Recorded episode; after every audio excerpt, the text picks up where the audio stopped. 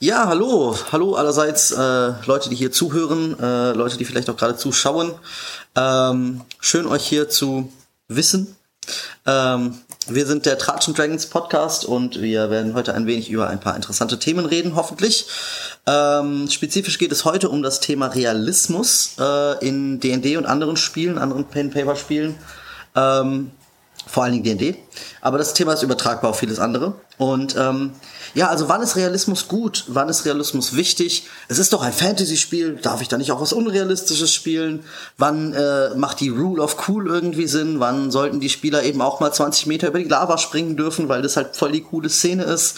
Und all solche Sachen äh, diskutieren heute äh, äh, Justus, Sandro und äh, meine Wenigkeit hier. Und ähm, ja, ich würde euch beide jetzt erstmal hier äh, kurz fragen, so, wie geht's euch denn so und was habt ihr in letzter Zeit so erlebt? Justus, erzähl doch mal. Ja, ähm, mir geht's gut. Hallo, ich bin Justus. Ähm, ich, Gott, es ist ein ganzes Weilchen lang, seit ich letztes Mal im Podcast war, weil ich äh, ähm, mit diesem komischen Real-Life-Ding beschäftigt war. Ähm, deswegen bin ich gerade echt am überlegen, äh, an welcher Stelle ich von meinen letzten äh, aktuellen D&D-Spielereien erzählt habe. Ich habe, glaube ich, erzählt, dass ich aktuell parallel noch in einer supergeilen Werwolf die Apokalypse-Runde spiele und ein, ein Lob an meine Gruppe, es macht immer noch super, super viel Spaß und ich schreibe immer noch nach jeder Sitzung äh, am Tagebuch von aus Sicht meines Charakters.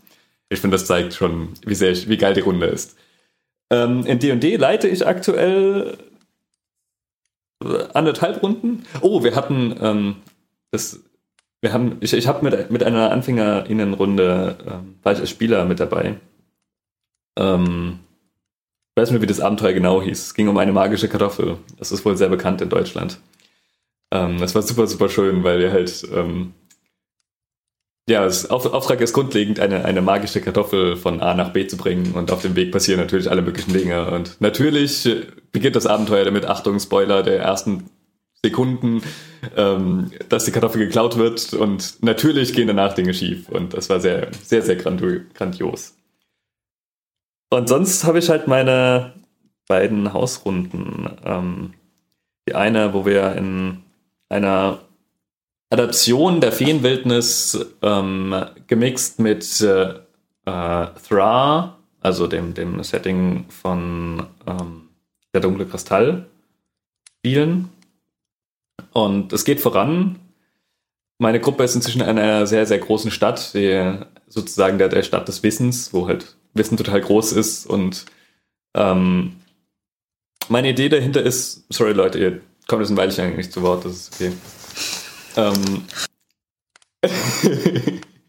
meine, meine Idee ist so ein bisschen, ähm, es gibt die unterschiedlichen Clans und ich dachte mir, so für, für jeden Clan, okay, ich nehme irgendeine Sache als Grundlage ihrer Gesellschaft und äh, versuche das mal konsequent durchzudenken. Und bei denen jetzt, meine Mitspielerinnen machen, überspringen wir bitte die nächsten zwei Minuten. Ähm, in dieser Stadt des Wissens war mein Gedanke, okay, die achten alle aufeinander. Und sie können wortlos die nötigsten Gefühle und sowas kommunizieren und merken das bei anderen. Was sind so die, die Konsequenzen, die sich daraus ziehen? Und eine Konsequenz war zum Beispiel, okay, gut, die haben halt keine wirkliche Herrschaft. Die leben halt einfach da, es funktioniert ganz gut und falls es wirklich, wirklich zum Streit gibt, gibt es halt eine Art Volksversammlung. Ähm, was natürlich den äh, Herrschern der Welt nicht ganz so gefällt, weil sie halt, naja, nie, keine Ansprechpartner haben und weil es halt aus ihren Augen keine Ordnung in dieser Stadt gibt. Und ähm, da tun sich schon ein paar nette Konflikte auf. Und da ist meine Gruppe aktuell und äh, lässt sich gerade so ein bisschen nieder und lässt, lernt Leute kennen und kommt ein bisschen ja, in die Richtung, dass er mit dem, mit, mit dem Metaplot, ich mir ausgedacht habe, zurechtkommen und den bearbeiten können. Und sonst habe ich noch mit äh, dem äh, äh, mit Alex, das jetzt leider heute nicht hier sein kann, ähm, zusammen eine Runde, wo wir uns abwechseln, die in der Umgebung Tiefwasser spielt. Und da hatten wir uns überlegt, dass äh, ähm, die Bösewichte ist eine Organisation, aber es ist eine ähm, wie Terrorzellen organisierte Organisation. Das heißt, sie hängen zwar lose zusammen, aber es gibt nicht den einen Kopf äh, Anführerin oder sowas, äh, das man beseitigen könnte und dann wäre das Problem gegessen. Und sind einfach mal gespannt, wie die SpielerInnen damit umgehen, wenn sie das herausfinden. Ähm, die macht aktuell auch sehr Spaß. Also aktuell brennen wir so Tiefwasser Stück für Stück ab und ähm, oder Alex brennt das Stück für Stück ab, ich bin gerade Spieler und ähm, die Gruppe versucht es zu verhindern. Das ist sehr schön. Du, also habt ihr Vandalin durch? Ja, genau, Vandalen sind wir, sind wir durch. So mehr oder minder, also ähm, sie haben, sie waren in, im letzten Dungeon und haben auch die, die Zauberschmiede gefunden und ich habe aber halt das Portal in diese andere Welt, in, die, in dieses Dungeon gesetzt. Und sie hatten auch mit dem Oberbösewicht Kontakt und haben mit dem eine Weile lang eine, äh, die Höhle erkundet und dann hat er sie hintergangen und einer von den drei Dunkelelfen hat überlebt. Ich weiß aber nicht, ob das der Oberbösewicht war oder ob es einer der Doppelgänger war. Irgendwie so. und dann sind sie direkt abgehauen. Also unbeabsichtigt abgehauen, weil sie halt auszusehen durch ein Portal gelaufen sind. Das passiert manchmal in D&D. Ähm, realistisch, ich weiß. Unser heutiges Thema. Jetzt darfst du. Äh, ja, oh Gott, du hast jetzt so viel geredet. Ich weiß nicht, ob ich noch was überhaupt zu erzählen habe, der, der, der mindestens genauso spannend ist. Nein, ähm, ja, ich habe ja immer noch meine 1000 Runden. Ähm, Im Stream sind wir ja weiter mit Rime of the Frost Maiden dran. Da sind wir, da, da haben wir immer wieder mal ein paar Probleme, um, um uh, Termine zu finden. Aber es geht auch so langsam voran, sind noch recht am Anfang. Muss ich sagen, gehört so langsam immer mehr zu meinen Lieblingsabenteuer. Also es ist sehr schön geschrieben. Äh, ansonsten habe ich die, meine Curse of Strat Runde wiederbelebt. Das ist sehr schön, weil wir zwei Jahre lang nicht mehr gespielt haben. Und äh, ja, beim letzten Mal haben wir endlich wieder äh, da angesetzt, wo wir aufgehört haben. Ich glaube, eineinhalb Stunden war nur ein Recap, was bisher überhaupt geschehen ist, weil so nach zwei Jahren erinnert man sich so sehr schwer, äh, was überhaupt alles passiert ist. Ich bin sehr froh, dass ich ein recht gutes Gedächtnis habe, weil ich habe mir nicht eine Notiz gemacht und habe es trotzdem geschafft, in eineinhalb Stunden die komplette, die komplette Geschichte wieder zusammenzufassen, was passiert ist. Äh, Wenn es um Meistern geht, da, äh, da, da ist mein Gehirn zumindest noch ganz gut dabei. Und äh, ja, das äh, ist eigentlich so, so, so, so, so die großen Sachen. Gibt ja eigentlich nicht so viel zu erzählen. Also es geht voran, äh, überall äh, kommen wir, kommen wir zumindest. Nee, ich, ich habe eine neue, beziehungsweise unsere Donnerstaggruppe hatten wir ja mit äh, Tombo von Eliation ja angefangen. Mhm. Und so nach sechs, sieben Sessions haben wir festgestellt, äh, es ist mir zu anstrengend als Meister. Es macht mir so gar keinen Spaß. Ne? Also es ist einfach ein dieses reine Crawling über diese Map äh, von TOA ist so gar nicht mein Meisterstil. Das hat mir so gar keinen Spaß gemacht. Und jetzt haben wir mit der Gruppe nochmal neu angefangen und jetzt machen wir dieses Icespire Peak äh, Geschichte. Mhm. Äh, witzig, weil ich mit denen auf Van Delver gemacht habe, sprich, wir sind schon wieder im Vandalin. Äh, hab's aber ein bisschen anders aufgezogen. Also wir haben da so eine Art Adventurous Gilde, die, die sich gerade im Aufbau befindet und die Spieler so gesehen gerade dazugekommen sind und haben die Möglichkeit halt jetzt diese Gilde wirklich von Grund auf mitzuentwickeln und mit aufzubauen äh, mit, äh, mit den äh, Leuten, die bereits da sind und darüber kriegen sie so gesehen ihre Quests, die von den Stadtbewohnern kommen, ähm, die halt nach Hilfe fragen und daraus kann ich ja später ja auch mehr Geschichten aufbauen und darauf ne, äh, auch dann äh, coolere Sachen, aber Icefire Peak so als Grundsatz, um erst einmal alles aufzubauen und dann später äh, ein paar interessantere Konflikte oder größere Sachen dann aufzubauen. Aber fand diese Idee von, äh, von so einer Gilde halt immer spannend. Ich meine, der Magierturm hat's vorgemacht. Äh, ja, äh, das sind so zurzeit meine, meine Gruppen und wo ich gerade so stehe. Aber Marc kann gerne auch noch kurz von sich aus erzählen, was er so macht. Äh, ja, was mache ich denn so zurzeit? Ähm, ja, tatsächlich haben wir gerade auf dem der deutschsprachigen D&D 5 Community, dem Server, äh, Discord-Server, haben wir gerade äh, Feywild-Woche, weil da das neue Buch rauskam und da haben wir jetzt eine, eine ganze Menge... Weiß man ja, war unsere Aufnahme, Aufnahme war Okay, weil dann irgendwann mal ein Buch rauskam. Jedenfalls haben wir dann ähm, haben wir dann äh, die ganze Woche über so äh, verschiedene Events gehabt. Ich habe da ein paar Einführungsspiele gespielt. Ähm, ich habe äh, also ein Einführungsspiel gespielt, andere haben auch noch welche gemacht. Es wurde viel so freies RP angeboten, wo man halt abends im Zirkus sitzen kann und dann wird dann ganz viel erzählt und so. Äh, wir haben einige Workshops angeboten, wo man jetzt Voice Acting lernen konnte und äh, wie man One-Shots baut und was hatten wir noch, äh, Charaktertiefe irgendwie und Charakterentwicklung und solche Sachen. Äh, ganz coole Episode, was ich vielleicht mal kurz erzählen will, ist, ähm, äh, ich hatte so ein Anführungsspiel mit ganz, ganz neuen Spielern und ich spiele gleichzeitig montags immer so eine Homebrew-Kampagne, die findet halt im, im High Forest statt. Und da geht's ganz viel mit so Feen und, äh, und, äh, und Elfen und Hexen und solche Thema, Sachen. Ne? ne? Was? Ist auch einfach ein tolles Thema. Oh ja. Ja, ja, ist auf jeden Fall ein cooles Thema. Und was ich dann gemacht habe, ist, ich habe praktisch äh, diesen Einführungs-One-Shot mit den Spielern, ich habe die in meine Kampagne reingeworfen, in diesen Wald. Mhm und habe denen halt gesagt, okay, das, was ihr da macht als absolute Newbies, das beeinflusst halt meine Kampagne und ihr könnt am nächsten Tag bei meiner Kampagne zuhören und äh, ihr seht dann auch entsprechend, was die, äh, was eure Sachen gemacht haben mit den Spielern. Und äh, das war sehr, sehr cool auf jeden Fall. Das hat äh, sowohl den Spielern aus der Kampagne sehr gefallen, ne, weil die plötzlich irgendwie da Einflüsse hatten von außen, als auch für diese Neulinge halt, weil es halt für die mhm. natürlich total faszinierend ist zu sehen, so, boah, wie beeinflussen jetzt so eine Kampagne, die schon lange läuft und das ist irgendwie cool und so, ne. Das hat halt auch dann ganz viel mit Träumen und sowas zu tun.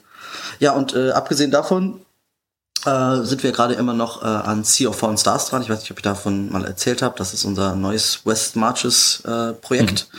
und Spiel. Ähm, das äh, ist, glaube ich, inzwischen mit 40 Spielern und vielleicht sieben bis acht bis neun Spielleitern, äh, so eine Shared World im Endeffekt. Also wenn einer irgendwo die Stadt anzündet, dann ist die halt für alle angezündet und solche Sachen. Ne? Äh, das ist natürlich viel Aufwand, aber macht auch eine Menge Spaß und äh, da sind äh, fantastische Charaktermomente, die dabei rauskommen.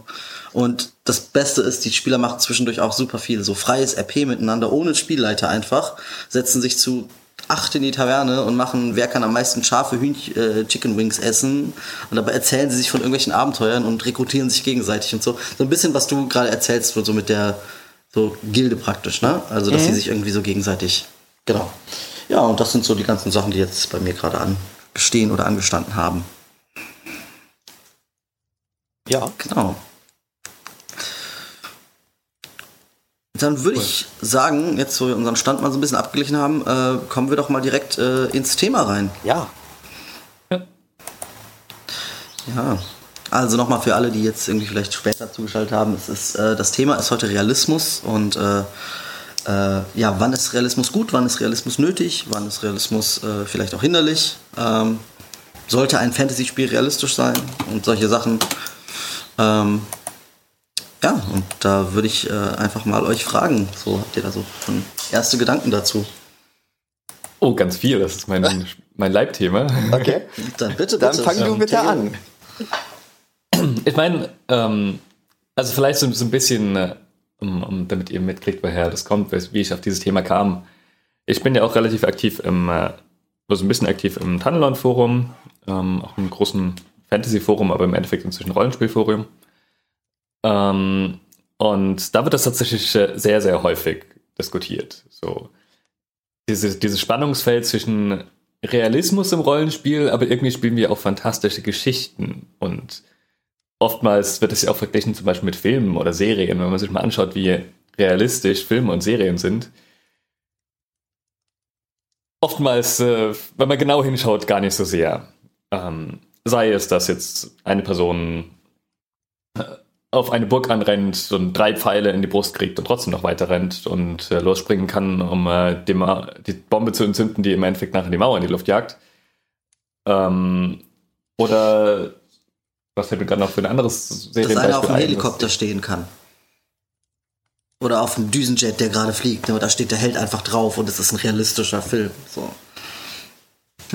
Ähm, ja, genau, sowas in der Art andererseits auch, was für, für Riesenzufälle oftmals so passieren in Geschichten. Ne? Also, ähm, ich meine auch, das ist das vielleicht eine Sache, da kann man ganz schön anfangen. Im Rollenspiel sagen wir, haben wir oftmals so die Sache, okay, hier, ich suche nach einem bestimmten Gegenstand. Und einzige, der einzige Hinweis, den ich habe, ist, dass den, diesen Gegenstand zuletzt eine Person vor zwei Jahren in der und der Stadt hat. Ähm, und wenn jetzt die Stadt zufälligerweise nie Winter ist oder Tiefwasser oder sowas, dann sind es ganz schön viele Leute, die das gewesen sein könnten. Sehr viele. Und trotzdem funktioniert unser Abenteuer so, dass wir da hingehen und irgendwie geraten wir an die richtigen Leute. Weil wir wollen, dass das Abenteuer weiterläuft. Mhm. Irgendwie weiß der zweite NPC schon plötzlich, den richtigen Clou in die richtige Richtung zumindest. Ne? Genau. Mhm. Genau das. Ähm, jetzt habe ich schon wieder ganz viel vorweggenommen. das vielleicht mal so, so als Input. Also ich, ich äh, würde so die, die Aussage aufstellen, dass wir oftmals von äh, Realismus in dem Sinne, dass etwas ja, vielleicht sollten wir erstmal für uns klären, was für uns eigentlich Realismus Genau, das wollte ich nämlich äh, äh, fragen, weil, weil ich, ich, ich, ich finde, dass, äh, das, äh, das Wort Realismus ist halt, ist damit gemeint, er ihm, äh, so wie es im echten Leben, sage ich mal, ist, also im Real Life von uns, nicht jetzt in, in der Spielwelt. Ich verstehe jetzt in dem Sinne hier Realismus in D&D, dass man, dass, dass Konsequenzen und Sachen, die passieren, logisch logisch zu erklären sind und die Sinn machen, also realitätsnah sind, äh, von dem halt das dass da immer, äh, ja, dass das, was passierte, ist, auf jeden Fall äh, gut nachvollziehbar ist.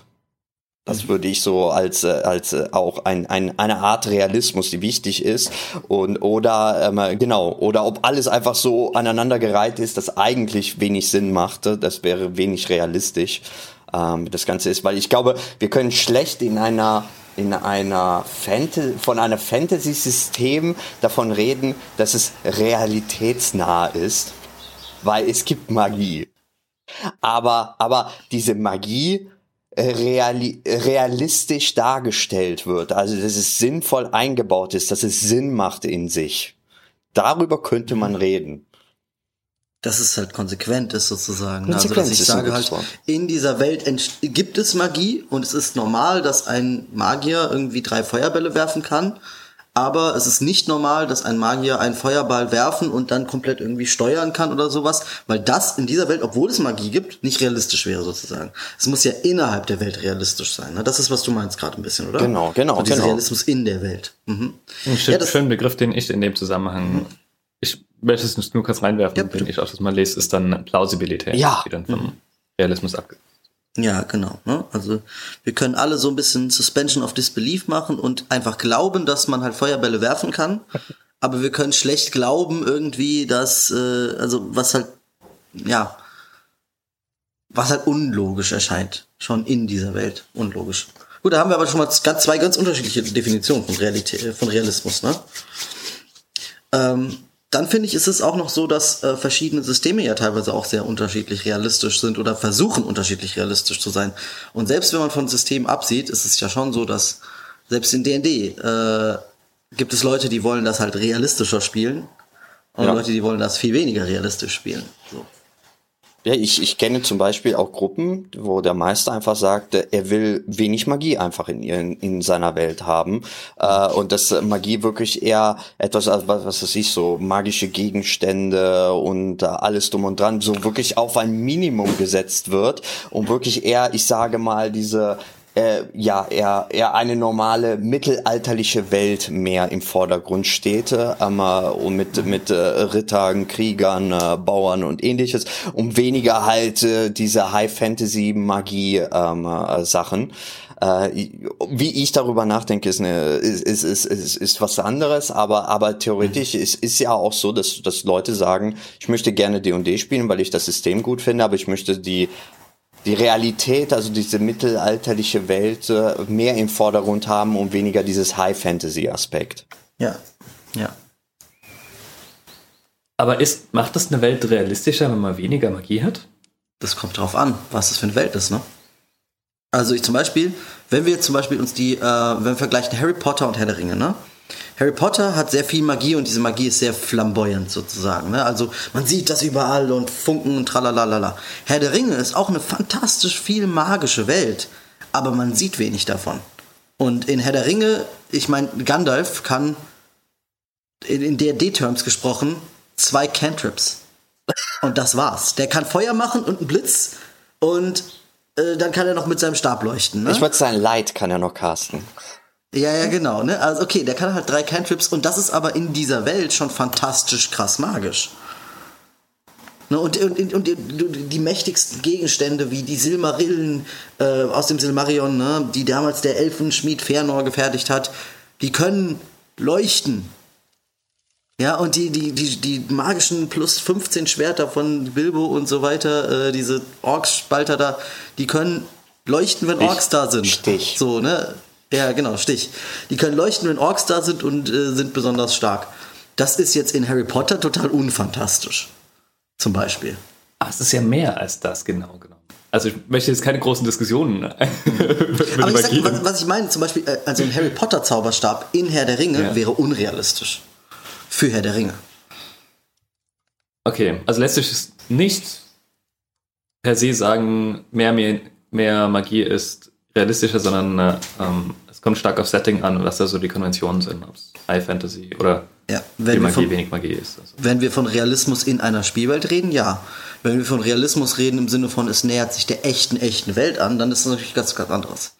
Ich, ich, ich, ich bin immer noch bei der, äh, bei, der Stelle, also es, es tut mir leid, es ist so ein mindblowing Moment, dass Herr der Ringe weniger magisch ist als ein Harry Potter, der, der, der wobei Herr der Ringe ja immer als der High, das High Fantasy äh, Setting überhaupt ist. ist Und jetzt, jetzt, jetzt bringst du mich dazu nachzudenken, dass wirklich, dass eigentlich das High Fantasy mehr die Rassen und die verschiedenen, äh, also mhm. die verschiedenen Völker, Entschuldigung, äh, äh die, die verschiedenen Völker äh, dass das ein bisschen mehr ausmacht und dass es Orks gibt und dass es Elfen gibt und dass das eigentlich eher das High Fantasy und gar nicht so sehr die Magie. Und, und Harry Potter, den ich eigentlich als weniger stark High Fantasy eigentlich mehr Magie und ähnliches, weil das ist ja eher Urban, äh, äh, Urban äh, Fantasy, normal ja, also würde man das einteilen. Aber das ist eigentlich schon fast mehr Hype. Ich, ich, ich komme darüber nicht klar, Entschuldigung. Ich bin, äh, ich bin noch in Gedanken, muss ich mich sortieren, dass es mir nie es aufgefallen die, ist. es gibt dafür vielleicht auch die, es gibt auch die Begriffe High Magic und Low Magic ja, dafür. Ja. Also man könnte sagen, Herr der Ring ist High Fantasy, aber Low Magic. Ja, ja, ja, tatsächlich. Wobei ich Lass, lass uns die Diskussion nicht zu weit ja, ausufern. Ja, ja, ja, ja, Entschuldigung. Ich möchte nur ein, ein Statement dafür setzen, mhm. ähm, dass Magie in, auch in, in Mittelerde sehr, sehr stark ist. Ja, ja, ja, auf jeden Fall. Aber das vielleicht an subtil. vielen Stellen nicht so mit. Mhm. Also lass uns das was an, wann anders nochmal ausdiskutieren. Ja, ja, auf jeden Fall. Aber wie gesagt, das, das war für mich gerade ein, ein sehr interessanter Einwurf vom Marc, der mich zum Nachdenken gebracht hat, der mir nie aufgefallen ist. Ähm, Aber mal, ja? ja? Nee, du, Bitte? du, du. Okay, also ganz generell, wenn ich jetzt mir vorstelle, zum Beispiel in Herr der Ringe, wenn wir von Realismus wirklich reden, ne? In Herr der Ringe, wenn jetzt einer kommen würde und sagen würde, Legolas, nimm diesen verzauberten Bogen, das wäre nicht unrealistisch in Herr der Ringe. Das ist natürlich für uns in echten Leben unrealistisch. In Herr der Ringe wäre das nicht unrealistisch. Äh, in D&D wäre das auch nicht unrealistisch, dass jemand sagt, nimm diesen verzauberten Bogen. Wenn ich aber in Herr der Ringe kommen würde und würde sagen, hier, Legolas, nimm diese verzauberte Bazooka, das ist unrealistisch für Herr der Ringe. Das ist für unsere Welt gar nicht so unrealistisch. Ich meine, verzaubert oder nicht, aber Bazooka gibt's halt, ne? Wobei ich es schon relativ unrealistisch finde, dass jemand zu mir hinkommen sagen würde und sagen, hier, nimm halt mal die Bazooka. Ja, ja, aber ne, es ist, kommt halt, ich finde, es kommt halt extrem auf die Welt an, was ja. in dieser Welt die Grenzen des Realistischen denn sind. Dafür spielen wir ja diese verschiedenen Welten ja auch. Dann gibt es ja theoretisch noch ein weiteres, nämlich was können die Helden und inwieweit äh, bleibt man in den, äh, ich sage mal, in den Grenzen des, äh, des vom, vom äh, Buch erlaubten äh, Maßen? Und wie oft lässt man so gesehen darüber hinaus äh, ja mehr machen als eigentlich gedürft wird vom, vom Regelwerk, mhm. sage ich mal. Also dieser, ich, äh, äh, es gibt ja immer wieder dieses Rule of Cool, äh, was was immer mhm. wieder so überall erwähnt wird und so, in dem die Spieler dann vielleicht eine sehr interessante Idee oder eine eine eine äh, sehr kreativ werden, wie sie etwas lösen und vielleicht das ein bisschen nicht hundertprozentig in diesen äh, in, den Regelwerk äh, drin ist, aber einfach mal, ich sage mal, wie in einem Film einfach ein cooler Moment ist, äh, der, der, der, der den Charakter ein bisschen in Szene setzen kann. Ähm, inwieweit man das erlaubt oder wie, inwieweit man das äh, ähm, ja auch noch mit einbindet oder halt nicht einbinden möchte. Ähm, ich glaube, das ist auch immer etwas, wo, wo, wo ich sehr viele unterschiedliche Meinungen habe, immer, wie das gehandhabt wird, weil manche mögen das sehr und sagen, Rule of Cool ist für mich an erster Stelle und wenn der eine coole Idee hat, wie er etwas lösen kann, darf er es ruhig machen und dann überlege ich mir was, wie man, wie man das darstellt und andere sagen, nee, ich möchte sehr gerne strikt nach Regel arbeiten. Wie, wie, wie seht ihr das? Also wie, wie, wie handhabt ihr das? Würde mich sehr interessieren. Ähm, in meinem Kopf sprichst du gerade zwei Phänomene auf einmal. Ach so, es tut mir leid. Sortiere sie ruhig. Das, ähm, das, das eine, was ich jetzt raushöre, ist so ähm, Rule of Cool gegen die Regeln. Mhm. Mhm. Und das ist was, wo ich allgemein, also wenn, wenn Leute mit einer, mit einer coolen Idee kommen und ich denke, okay, das ist halbwegs sinnig, halbwegs plausibel, halbwegs realistisch, dass äh, die Person das auch hinkriegt, dann gewähre ich das auch oder gebe dann einen kleinen Vorschuss und sage, okay, gut, du hast halt gerade Glück, du sprichst gerade einen richtigen Nerv an. Ähm, dann äh, schaue ich auf jeden Fall auch, dass ich das irgendwie so einbaue, dass es auch Sinn ergibt und baue halt im, im Zweifel dann die, die Spielwelt in meinem Hinterkopf ein bisschen um, um das darauf anzupassen. Ähm, weil ich denke, okay, das ist eine coole Idee. Sowas möchte ich auf jeden Fall belohnen, weil, naja, ich im Allgemeinen Spiel belohnen möchte, weil ich immer das Gefühl habe, meine SpielerInnen spielen tendenziell zu wenig als zu viel. ähm, die zweite Sache, ähm, die wir vielleicht nachher dann nochmal klären können, ähm, aber das ist so die, die Frage, die, mich, die ich mir gerade gestellt habe, ob wie, inwiefern Realismus mit Regeln zusammenhängt. Mit den harten Spielregeln. Aber lass erst nochmal auf das, auf das Cool-Ding. Äh, ich schreibe es mir auf. Und dann genau, das können wir gleich. Ich, ich, ich, da, gut, dass wir das aufteilen. Mhm. Aber also ich würde direkt was dazu sagen. Ich finde, äh, Justus hat es jetzt praktisch schon eigentlich halb gesagt, äh, schon implizit gesagt. Es ist ein Unterschied zwischen Rule of Cool versus die Regeln und ein Unterschied äh, zu Rule of Cool versus Realismus. Also zum Beispiel, ähm, der Fighter hat eigentlich keine Fähigkeit, mehr Schaden zu machen, wenn er von hinten angreift. Aber er geht hinter den Drachen, was extrem schwer war, und erzählt das cool, wie sie ihn da mit einem Seil hinter dem Drachen runterlassen. Und dann gebe ich ihm irgendwie mehr Schaden, weil er von hinten angreift. Das ist nicht in den Regeln. Das bricht die Regel, ist deswegen Rule of Cool. Aber es ist nicht unrealistisch, dass man mehr Schaden macht, wenn man von hinten angreift. Die Regel kann man das nur einfach nicht. Das ist halt was ganz anderes, als wenn ich sage, die, die Gruppe läuft weg und springt über den 20 Meter breiten Lavastrom am Ende der Kampagne total äh, mit den Armen schwingend, während der Drache hinter ihnen herfliegt. Man kann nicht 20 Meter weit springen.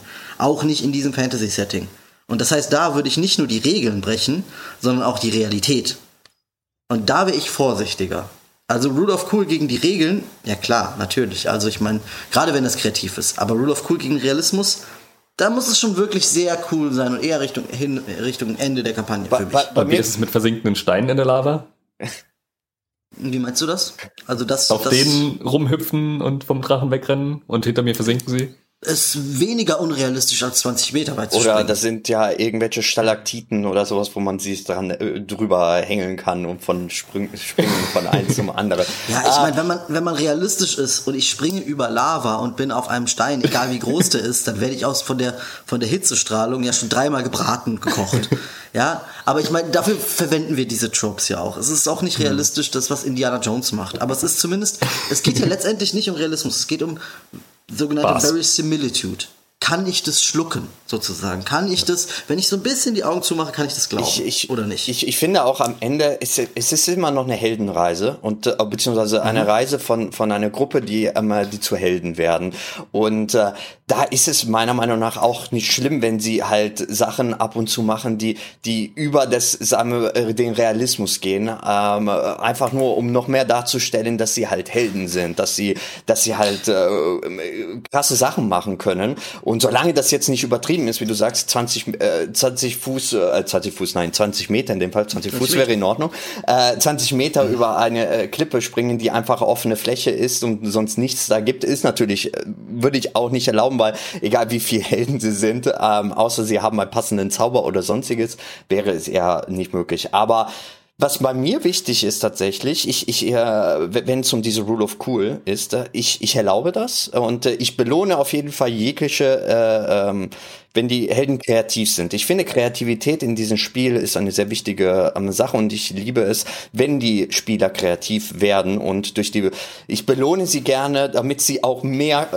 weiter kreativ, kreativ bleiben, sind, ja. weil das ist mir sehr wichtig, weil ich finde, das ist D&D ist eine schöne Methode, auch kreativ sich ausleben zu lassen Ähm, äh, deswegen finde ich es gut. Meine einzige Bedingung, und das sage ich immer meinen Spielern, ich finde es okay, wenn es passend eingebaut wird und jetzt etwas gemacht wird, was weiß ich, der, der, der, der Schurke, der plötzlich äh, über den Kronleuchter drüber schwingt und auf den Gegner drauf fällt und der, den perfekten Stich gibt und so weiter, dann ist es einmal in Ordnung und ich würde es halt so, dass es, weil es cool in dem Moment ist, würde ich mhm. es erlauben und dann würde ich ja, mach mal einen Acrobatic-Check oder sonstiges, würde ich mir überlegen, wie ich das darstelle, dass er, er, er muss zwar trotzdem würfeln, und gucken, ob das funktioniert, weil es kann ja immer noch schief gehen, aber ähm, ich erlaube es grundsätzlich. Was ich nicht erlaube, ist, dass etwas wiederholt mehrmals hintereinander immer das gleiche gemacht wird. Weil es einmal funktioniert hat, hinter dem Drachen einmal den perfekten Stich zu geben, würde ich es nicht erlauben, dass es jetzt in jedem einzelnen Kampf immer wieder versucht, das gleiche zu machen. Ich finde immer bei ja. mir, Rule of Cool ist so, es da einmal darfst du das machen und ich erlaube da dieses äh, dieses Regelbanding, sage ich mal. Ähm, es darf nicht zur Gewohnheit werden, wenn er plötzlich. Aber ich habe es beim letzten Mal äh, machen können, darf ich es diesmal machen? Ah, da, da, da, da gehe ich direkt ja. auf die Barrikaden, wenn mir darüber diskutiert wird. Das wurde aber beim letzten Mal so dieser Präzedenzfall äh, Logik. Ähm, nein, in dem Moment war es cool und in dem Moment passte es und da, das ist so meine einzige Bedingung ähm, das, äh, wo, wo ich meine, meine persönliche Grenze als Meister setze. Ich erlaube auch mal die Regel halt zu benden, aber es darf jetzt nicht so oft passieren und zumindest nicht das Gleiche immer wieder gemacht werden. Das ist mir das einzige mhm. Wichtige. Ja. Aber widerspricht nicht genau gerade das eigentlich einem Realismus? Weil Realität bedeutet, ja. und Plausibilität heißt ja eigentlich, dass es, dass die Regeln konsequent sind und dass ich mich darauf verlassen kann, dass es, also wir leben, weil wir uns darauf verlassen können, dass die Sonne am nächsten Morgen wieder aufgeht. Ja, aber Rule of Cool ist eben nicht Realismus. Das ist gerade der Punkt. Warum ist es die, warum ist es die Rule of Cool? Weil es cool ist und nicht, weil es realistisch ist, sonst bräuchte ich keine Rule of Cool. Mhm. Also in dem Moment, wo ich eine Rule of Cool anwende, breche ich entweder die Regeln, was nicht so gedacht ist, oder ich breche den Realismus, was nicht so gedacht ist. Also kann man drüber reden. Aber in dem Moment suspende ich die Realität ja sowieso schon. Auf jeden Fall. So, und da sind wir an dem Punkt, und jetzt wird es nochmal ein kurzer Exkurs von mir, um einen weiteren Punkt mit einzubringen. Ja. Ähm, wozu haben wir eigentlich Realismus? Ich würde nämlich behaupten, dass wir deshalb auf Realismus bestehen, damit wir alle zusammen ein möglichst ähnliches Bild von dem haben, was wir bespielen. Und damit die SpielerInnen auch wissen, was für Aktionen sie tun können und welche mhm. nicht möglich sind, weil sie unrealistisch wären. Ja. Ähm. Wenn ich jetzt aber eingreife und sage, hier, aber wenn das, wenn bestimmte Dinge nur einmal funktionieren, weil's, weil mein, meine Spielleitung das als äh, Rule of Cool bezeichnet, woher weiß ich dann, was ich machen kann und was nicht? Ja, das ist das Problem, wenn man, dann ist man nämlich, also Rule of Cool ist immer eine Inkonsequenz.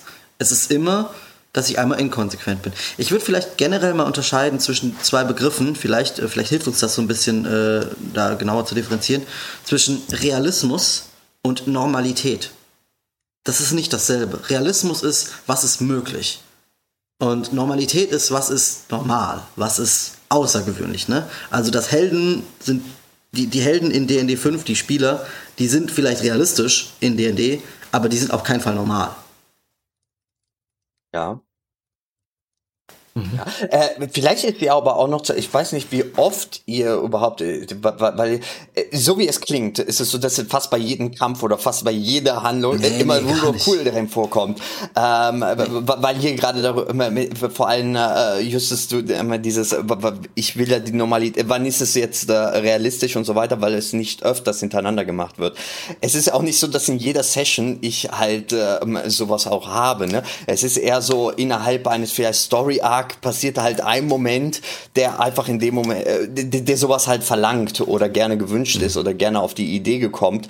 Äh, ich finde, äh, dass überhaupt dieses ganze System nur funktionieren kann, wenn es auch nicht zu oft angewendet wird, sondern eine eine eine Besonderheit, eine kleine Belo also eine eine äh, ja eine Seltenheit ist, die die das äh, die vielleicht die ganze das ganze die ganze Episode vielleicht bereichern kann in der einen oder anderen Weise. Ähm, ja. An sich funktioniert meiner Meinung nach sowieso nur dieses Roll of Cool, wenn es auch einen Mehrwert für die Geschichte oder für, für, den, für den Moment, dass, dass die Spieler sich erfreuen und dass sie mit einem guten Gefühl rausgehen. Ähm, es sollte eine positive, äh, auf jeden Fall eine positive Auswirkung haben, damit überhaupt äh, ja, wo, wo ich sowas erlauben würde. Ne? Also wenn wenn es jetzt äh, dieser ja, nee, da, da, es, es gibt noch einen anderen Fass, den ich später vielleicht aufmache. da will ich ja eingehen. Also vielleicht ich würde noch was dazu sagen, es kommt bei mir auch sehr, sehr stark auf die Art des Spiels an. Also zum Beispiel mhm. äh, in einem One-Shot, gerade in einem Einsteiger-One-Shot, äh, vielleicht Einsteiger-One-Shot eher nicht, weil da will ich den gerade Rules as Written ja, beibringen, ja, ja. Ne? aber in einem One-Shot, wenn ich mit euch einen One-Shot spielen würde, so ich euch brauche ich keine Einfängersachen beibringen, na klar mache ich da Rule of Cool, weil es nur ein One-Shot und am Ende hat wir einen schönen Abend. So, ne? Ähm, in einer Kampagne kommt das stark auf die Kampagne an und auf den, den Stil, den wir festgelegt haben in der Session Zero, tralalala. Ähm, also da würde ich sagen, bin ich da zwiegespalten, je nachdem. Aber ich will eben auch eine gewisse, wie du, wie du schon sagtest, eine gewisse Konsistenz haben, gerade in einer Kampagne. Ähm, hingegen zum Beispiel in unserem Westmarch-Setting in Sea of Fallen Stars, da haben wir viele verschiedene Spielleiter und klar gibt's da mal so ein bisschen Rule of Cool, aber typischerweise haue ich den Leuten da auf die Finger, wenn sie zu viel Rule of Cool machen, weil gerade in einer persistenten Welt mit 40 Spielern und dann kann der eine sagen so, ja, aber der letzte DM hat mir das aber erlaubt und so weiter. Da muss ich halt von vornherein darauf achten, dass dieser Realismus nicht gebrochen wird. Weil dann ist es wirklich unklar, was ist jetzt möglich und was nicht. Warum konnte der denn letztes Mal über die 30 Meter Schlucht springen und diesmal nicht mehr? Das ist halt dann viel zu viel zu diskutieren für mich. Und da kann ich auch nicht wie in einer Kampagne mit meinen fünf Leuten das austarieren. Ne? Das muss ich dann 40 Leuten austarieren und das ist nicht geil. Ähm, also es kommt, finde ich, sehr, sehr stark darauf an, was man spielt. Nicht nur Spielsystem, sondern auch, was für einen Rahmen das hier gerade mhm. hat, was wir spielen. Im Weihnachts-One-Shot oder Strat Must Die Tonight, ja klar, natürlich kannst du auf dem Schlitten Feuerbälle schießen. Keine Ahnung. Auf dem ja? Schlitten Feuerbälle ja, schießen nicht. auf Strat. Ja, ja, ich will. Aber dafür ist es der Weihnachts-One-Shot, ne? Das ist offensichtlich schon nicht ernst und konsequent. Ja. Ich habe noch nie einen Weihnachts-One-Shot gespielt. Ich frage mich immer, Echt? warum Leute Weihnachts-One-Shots machen. Ich, ich habe Halloween ja. und Weihnachts-One-Shots, äh, gebe ich öfters äh, zu, zu, mal, mal Halloween-One-Shot hast du sogar mitgemacht. Ja. Ich glaube, wir hatten so diese Diskussion sogar ja, schon ja, mal. Ja, das stimmt. Dass ich bis heute nicht weiß, was an einem Weihnachts-One-Shot so besonders sein soll.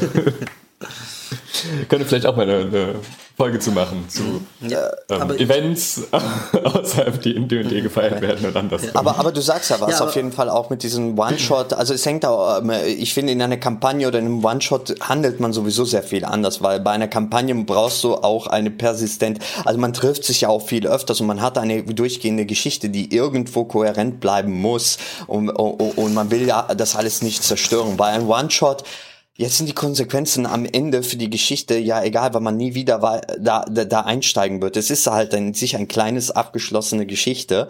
Ähm, und da wird man wahrscheinlich vielleicht den ein oder andere Sachen vielleicht eher ein Auge zudrücken als äh, als in der Geschichte, um, wo vielleicht ein bestimmter NPC am besten überleben sollte und nicht sterben und man ja. vorhat eigentlich, dass er noch verschwinden soll. Ähm, dann, dann ist es gefährlich, wenn plötzlich so ein Rule of Cool, wo, wo ein super interessanter Move gemacht wird, der ihn auf jeden jeden Fall töten wird. Äh, wie geht man da um? Das ist halt also ein bisschen das, die, die Zwiespalt. Also ich denke auch, dass in einem One-Shot sowieso ein bisschen mehr ein Auge zugedrückt werden kann und bei, einem, bei einer Kampagne mehr darüber nachgedacht wird, wann erlaube ich etwas und wann nicht.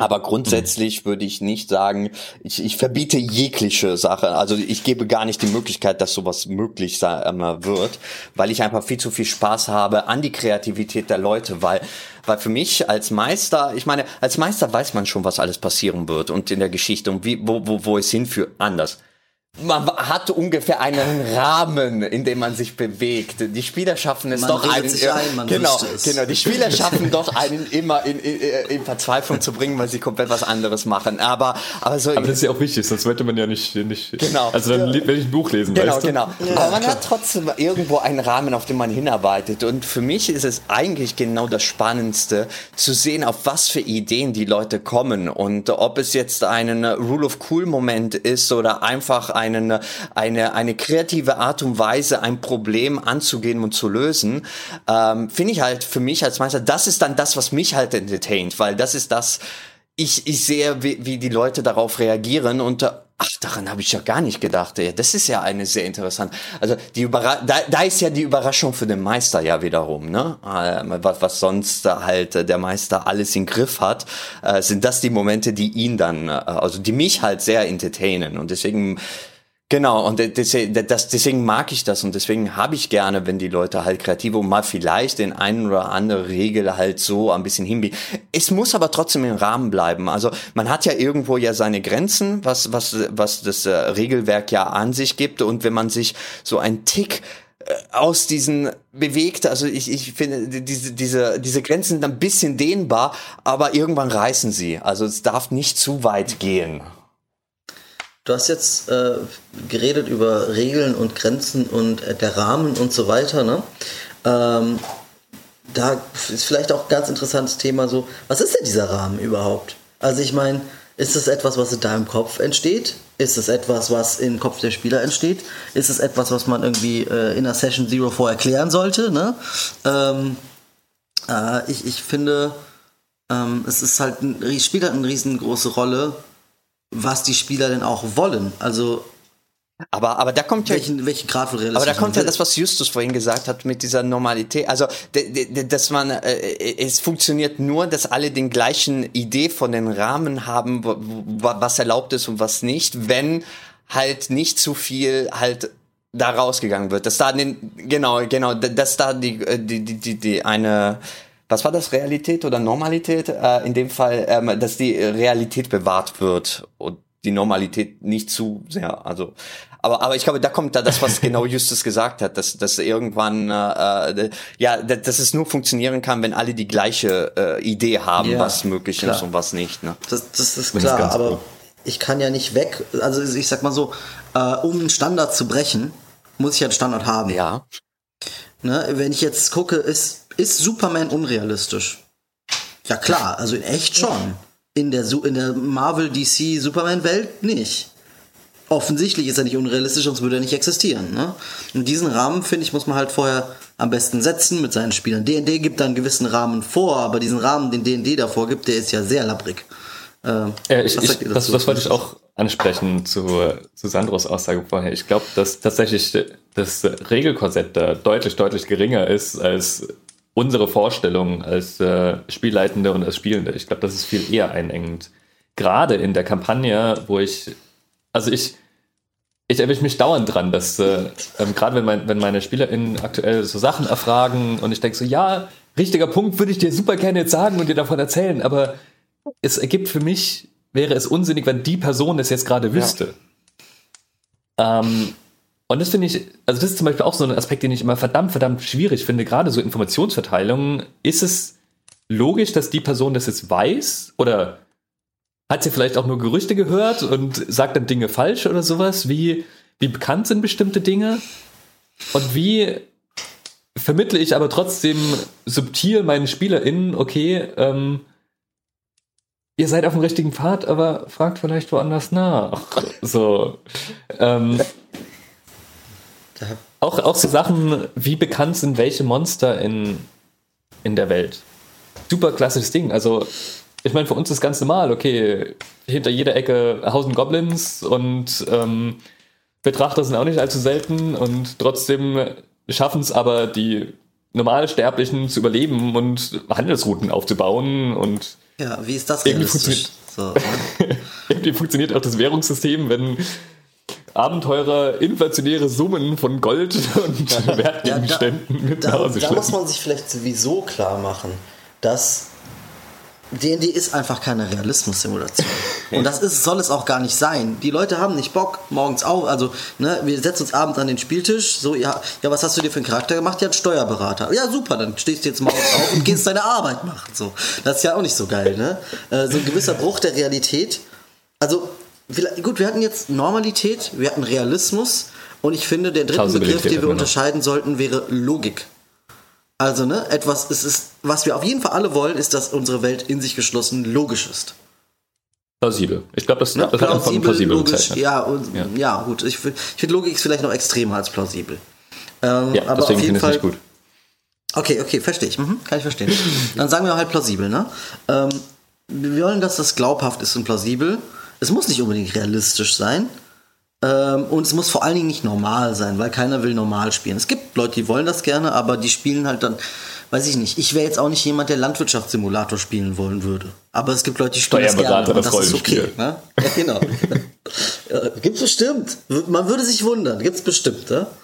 Irgendwie so in die Richtung. Ähm, ja, also ich finde, das ist einfach eine Frage der Zielsetzung. Vielleicht, also zum Beispiel für unser Sea of Fallen Stars, ne, weil es ja eine gemeinsame Welt ist, wo alle DMs sich einigen müssen, ähm, hab ich, haben wir ein Dokument gemacht, äh, das heißt die Wahrheiten der Welt, so, ne? Das sind 43 Punkte oder sowas.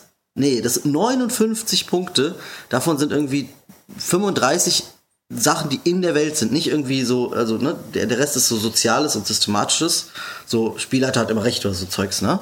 Ähm, aber ähm, 35 Punkte daran sind so Sachen wie, ich lese mal so einen Punkt vor, ähm, Sklaverei existiert als legales soziales Konstrukt in gewissen Regionen.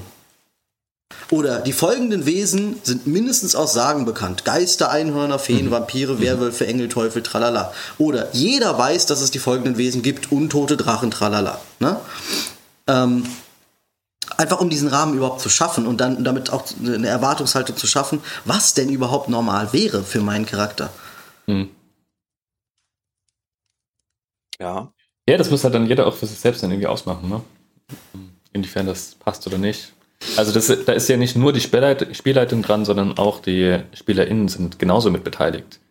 Ähm, und betreiben damit, wie wir schon in einer anderen Folge mal angesprochen haben, gewissermaßen auch schon Worldbuilding, weil sie sagen, okay, dadurch, dass mein Charakter das weiß, irgendwoher wir das erfahren haben, also entweder mhm. ist es in der Region, wo er herkommt, ähm, so normal, dass man sowas weiß, oder bei der Profession, die er erlernt hat oder sowas.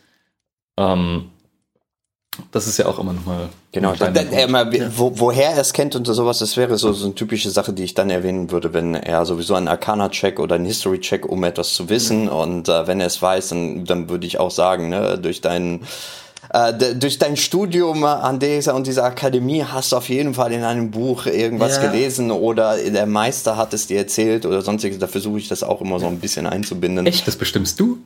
Aber, aber das Ding ist halt, ich denke. Ja.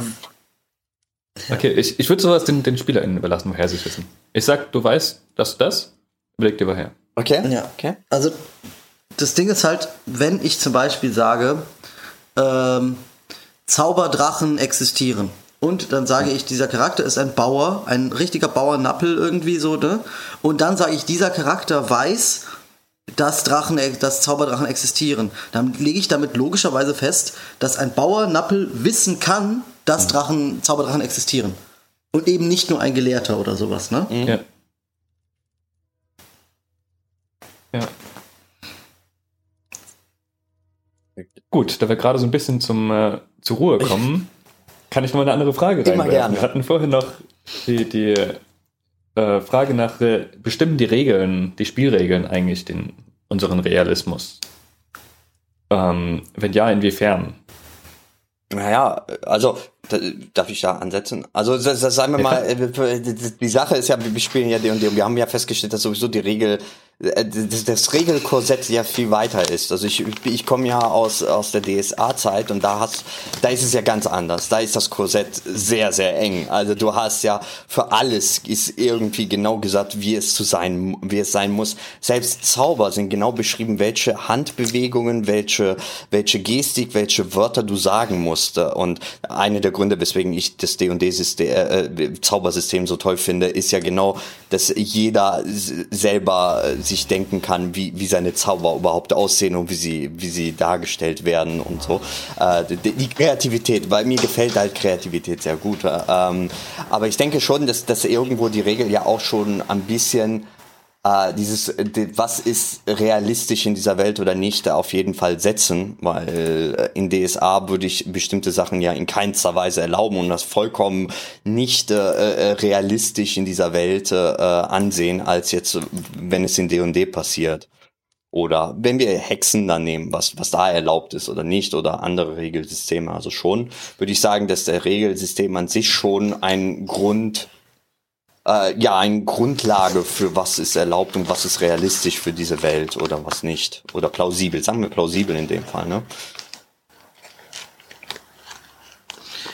Ich was? finde, da kommt es immer sehr stark darauf an, wofür ich mein Regelset benutze. Also, wenn ich mir angucke, zum Beispiel, ich kenne viele amerikanische Spieler, die spielen D&D 5e als die Regeln sind das Spiel. Und das Roleplay ist irgendwie die Cherry on top so. Man macht halt Roleplay, weil das ein Roleplaying-Game ist, aber eigentlich sind die eigentlichen Regeln des Spiels sind das Spiel. Ich glaube, die meisten europäischen und deutschen Spieler sehen das nicht so. Die sehen das eher so, dass die Regeln sind ein Tool zum Roleplay. Also viele DMs sehen das auch gerade so. Äh, und in dem Moment, wo ich das Ganze als Tool begreife, dann kann es mir ziemlich egal sein eigentlich. Ich meine, ich kann die Lore verwenden aus Ferun, aber spätestens, wenn ich jetzt hingehe und eh meine eigene Homebrew-Welt mache, was hindert mich dann auch noch daran zu sagen, okay, und die Zauber sind auch anders? Ich mag, kann ja diese Mechaniken benutzen. Ne? Äh, ich kenne Leute, die spielen, ähm, ich kenne Leute, die spielen ähm, äh, so RP auf in, in WoW zum Beispiel auf solchen RP-Servern, mhm. ne? Und die machen dann natürlich RP in der WoW-Welt, ne? Und oh, ein Greif und oh, ein Zwerg und Sachen, die es halt in der WoW-Welt gibt. Ähm, dann gibt's aber auch andere Leute, die spielen RP in der WoW-Welt und benutzen nur dieses, die Mechanik im Endeffekt. Die benutzen nur, dass das halt eine 3D-Umgebung ist. Aber die spielen da was ganz anderes drin. Das hat mit WoW gar nichts zu tun. Die spielen da DSA, die spielen da D&D. Die spielen da äh, Herr der Ringe Mittelalter. Ne? Ähm, so sehe ich das ähnlich auch mit den Systemen. Das System macht ein Angebot, aber wenige Systeme sind wirklich so zwingend in die Richtung. DSA ist ein gutes Beispiel. Es ist schwer, sich der DSA-Welt zu entziehen und die Mechanik nur zu benutzen. Ja. Das ist fast unmöglich. Ähm, ja, ich würde jetzt gerne gegen argumentieren, aber ich bin da ähnlicher Meinung wie ihr. das, das, ist allgemein ein Problem, was wir heute haben. Also ich muss dauernd Sachen, oder was heißt muss, aber ich bringe dauernd Sachen rein, die nicht unbedingt meine Meinung entsprechen, nur um Impuls zu geben. Aber ich meine, mach doch mal den Devil's Advocate, ist doch okay. Ja, genau. Ähm, aber in dem Fall, also es, ich meine, es, es gibt, ich weiß, es gibt die Idee, dass ähm, die Regeln quasi die Physik der Welt darstellen. So. In den Regeln steht drin, ein Drache kann fliegen und wenn der eine Zeit lang äh, an einem bestimmten Ort wohnt, Achtung Spoiler vielleicht für manche, dann verändert die Umgebung dort durch seine Magie. Oder ganz gutes Beispiel, ähm, es gibt bestimmte Arten von Feuerzaubern, Burning Hands, Feuerball, Feuerpfeil, sonst was. Andere Feuerzauber gehen nicht. Die funktionieren so, wie sie dastehen. Und ein Kleriker kann kein Feuerball wirken, weil das ein Arcana-Zauber ist weil es in Regeln so festgelegt ist und das ist, sind die, ist die Physik der Welt. Heißt gleichzeitig, dass jede Nicht-Spielerfigur auch gewissermaßen, zumindest solange sie einem humanoiden Volk angehört, einer Klasse zugewiesen werden muss. Und dementsprechend auch ein halbwegs begrenztes äh, Inventar an, an Zaubern zur Verfügung hat. Ähm, hilft natürlich andersrum wiederum, wenn ich dass ich eine, eine Tür habe und die wurde geöffnet und dann rennen plötzlich die Wachen her. Gut, dann muss da ein Alarmzauber drauf gewesen sein. Und also das, das hilft mir einerseits zu Schlussfolgerung, was da passiert ist. Also gerade Magie finde ich halt so ein super Beispiel, weil ähm, ja, es gibt ja, geht, geht, man, geht man davon auch und so. Bitte? Es gibt ja auch extra diese DM-Zauber, die ein Spieler gar nicht pickt, die einfach nur dafür da sind, damit ich was erklären kann, so als DM in den Regeln. Oh, sorry, mach weiter. Ja, ich hab's. es gab gerade eine Chat-Nachricht, deswegen war ich gerade abgelenkt. Also, sorry, weil, ich hab dir nicht zugehört. Ich, ich wollte nur kurz reinwerfen. Es gibt, es gibt ja auch diese DM-Zauber sozusagen. So wie Continual ähm, Flame ähm, oder Arcane Lock. Das ja. kastet fast nie ein Spieler. Das eher so, damit ich erklären kann, warum das so und so war, irgendwie. Und umso ja. mehr macht es Spaß, ja, genau. genau. diese Zauber doch zu benutzen und sie in als, irgendeiner ja, Weise als Spieler interessant ich, ich nehme sehr gerne Zauber, die eigentlich nicht nie genommen werden, einfach nur um sie laufen zu lassen und irgendwie cool. Ja. Das gerade die ganzen Illusionszauber finde ich auch einfach immer super. Da habe ich einfach super viel Spaß mit, weil man so viel Schabernack mitschreiben kann. Und äh, nein, ich spiele nie chaotische Charaktere, die Schabernack treiben. ähm, ne, zu, zurück zu, zu ja. meinem Punkt ist, ähm, es hilft mir halt als äh, mitspielende Person, ähm, die Regeln zu verstehen und Schlussfolgern zu können, was da abgeht. Also so wie wenn ich, keine Ahnung, wenn ein Stein vom Himmel fällt, dann weiß ich, okay, der muss irgendwie herkommen. Das heißt, über mir muss eine Klippe sein oder irgendwo muss ein runtergeworfen haben oder ein Riese hat den geworfen oder sowas, weil ein Gnome kann nicht einfach einen tonnengroßen, tonnenschweren Stein werfen. Magie. Ähm, das ist. Und dieselben Regeln nutzt man dann vielleicht auch für Magie. Mhm. Aber ich persönlich habe meinen Spaß darin zu sagen, okay, Magie ist halt Magie und irgendwie. Es gibt so viele verschiedene Formen von Magien, dass man gar nicht alle erklären kann. Ähm, schon gar nicht in dem, in dem Regelset, was, was D&D mir vorgibt, ähm, weil ich einfach auch gerne dauerhaft leuchtende Fackeln habe. Okay, das geht glaube ich sogar. Ähm, Türen, die plötzlich einstürzen, ähm, alles mögliche. OSR ist Oldschool Revival. Gehe ich gleich drauf ein. Okay. Und ähm, solche Dinge. Und einfach, ich, ich habe einfach Spaß daran, mir magische Effekte auszudenken und zu sagen, das war Magie. Und wenn es im Zweifel dann halt Feenmagie ist, die eh niemand versteht oder sowas. Ähm, ja. Also in meinen Augen gibt es halt so viele verschiedene Quellen und ähm, für mich ist, wenn, wenn man eine Plausibilität da reinbringen will, ähm, Magie im Endeffekt irgendeine Art von, von äh, Macht, von Kraft, die Wesen haben, wenn sie stärker werden. Und irgendwann haben Wesen halt so viel Macht und Kraft, dass äh, wir sie als Götter bezeichnen und sie uns dann diese Magie geben, in welcher Form auch immer. Zumal Zauberer und sonst was haben sie dann halt über das Netz, was Mystral Genau, zumal das ist ja in D&D auch schon plausibel. Genau, und man, man, muss ja auch sagen, dass die Zauber, die die Spieler ja kriegen und so weiter, sind ja nur die entdeckten Zauber. Weil ja. es muss ja nicht ja, sein, genau. dass das die einzigen Zauber gibt, die es in dieser Welt gibt. Sonst würde es ja auch nicht mit jedem Regelbuch auch neue Zauber reinkommen und so weiter. Und vor allem, wenn man, wenn man sich das betrachtet, Wizards, äh, wie sie halt casten, weil sie ja, ähm, weil sie ja wirklich an, der, an, an einer Akademie oder durch Bücher und so weiter sich überhaupt dieses Wissen aneignen.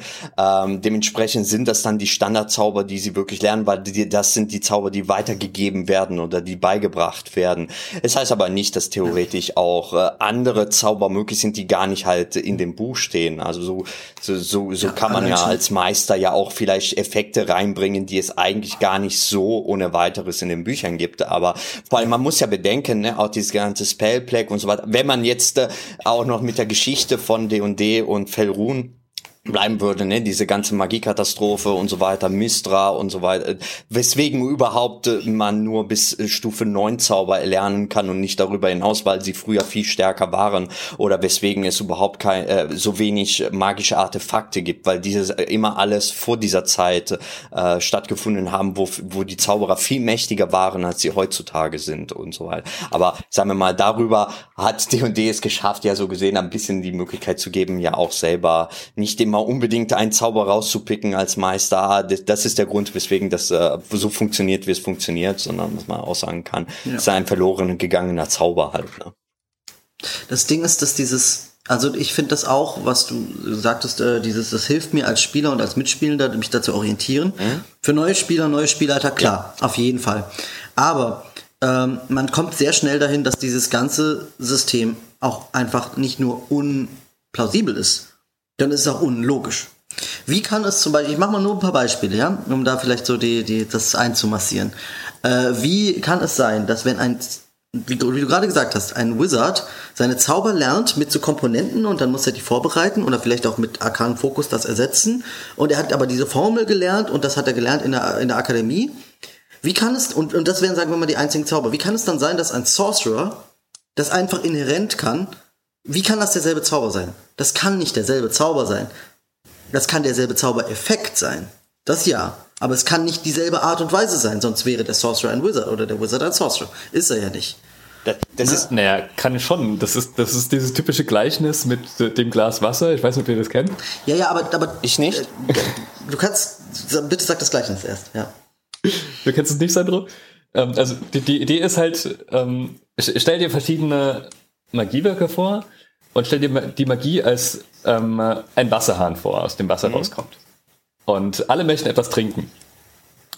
So, der Wizard schaut sich, und alle haben ein Glas Wasser zur Verfügung. Der Wizard schaut sich genau an, was dieses Glas Wasser ist, was das, äh, wie, wie diese, dieser äh, Strom funktioniert, wo er den Wasserhahn aufmachen kann und ähm, findet einen sicheren Weg raus, das äh, Wasserglas unter den Strahl zu halten und es rauszunehmen. Da hat man ein gefülltes Glas Wasser. Wasser. Der Kleriker Naja, gut, der weiß halt inhärent, weil ihm gesagt wurde, hier, heb das Wasserglas runter und nimmst wieder raus und trinkst. Und sie machen es sie machen's aber beide immer genau auf diese Art und Weise.